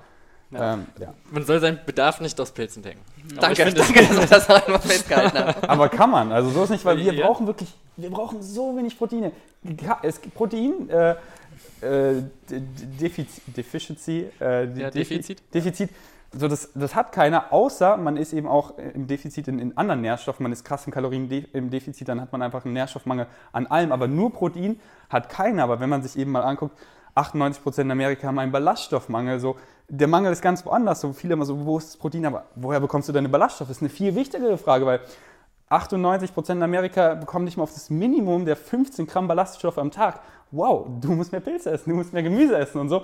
Das ist das Problem, weil Protein, selbst Veganer, Studien zeigen, wir kriegen, was war es, ich glaube, lass mich lügen, 70% mehr als die tägliche Empf Empfehlung. So, hier ist jetzt alles nicht über Kraftsport, wir reden hier über Otto Normalverbrauch, aber die meisten bekommen eben viel zu viel Protein, was sie gar nicht brauchen und viel zu wenig an den sekundären Pflanzenstoffen, an Ballaststoffen und so. Und da müssen wir eben für die Gemeinde, also für jetzt die Gesundheit, jetzt geht es halt um Gesundheit, für die Welt und so eher erst mehr Pflanzen. Um das Ganze hier so ein bisschen auch zum Ende zu bringen, denke ich, ist es aber ein guter Abschluss.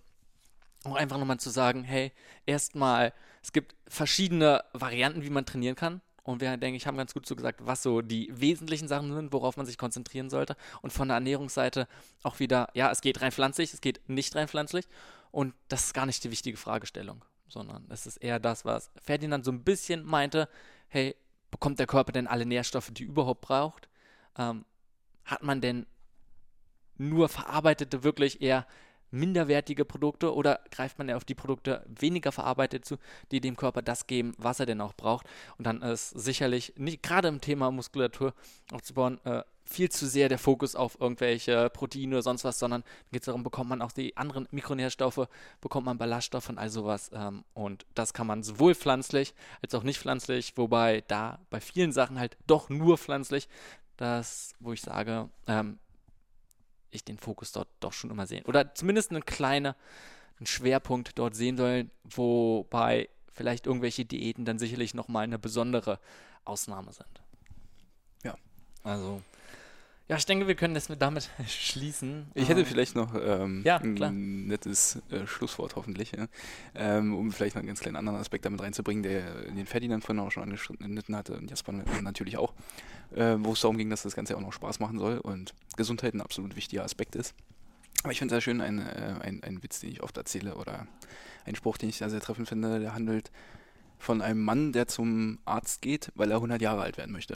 Und er will halt einen Fachmann konsultieren, um sich bestmöglich beraten zu lassen, wie er das realisieren kann. Ja.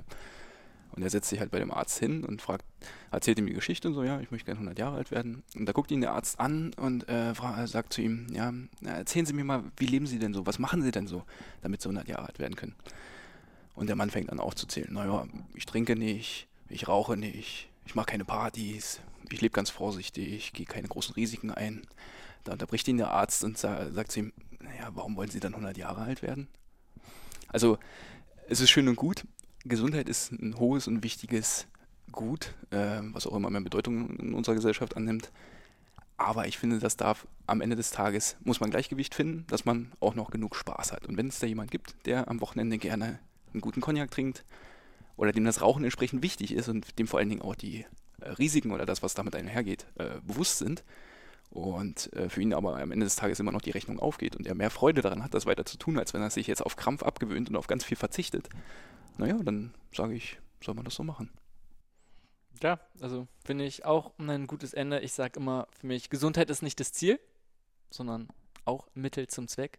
Ähm, das ist nicht das, worum es im Leben geht, aber macht viele Sachen einfacher. Äh, und wie es so gut heißt, Gesundheit ist nicht alles, aber ohne Gesundheit ist alles nichts. Also, in dem Sinne, danke, dass ihr dabei wart. Vielen Dank. Super Runde.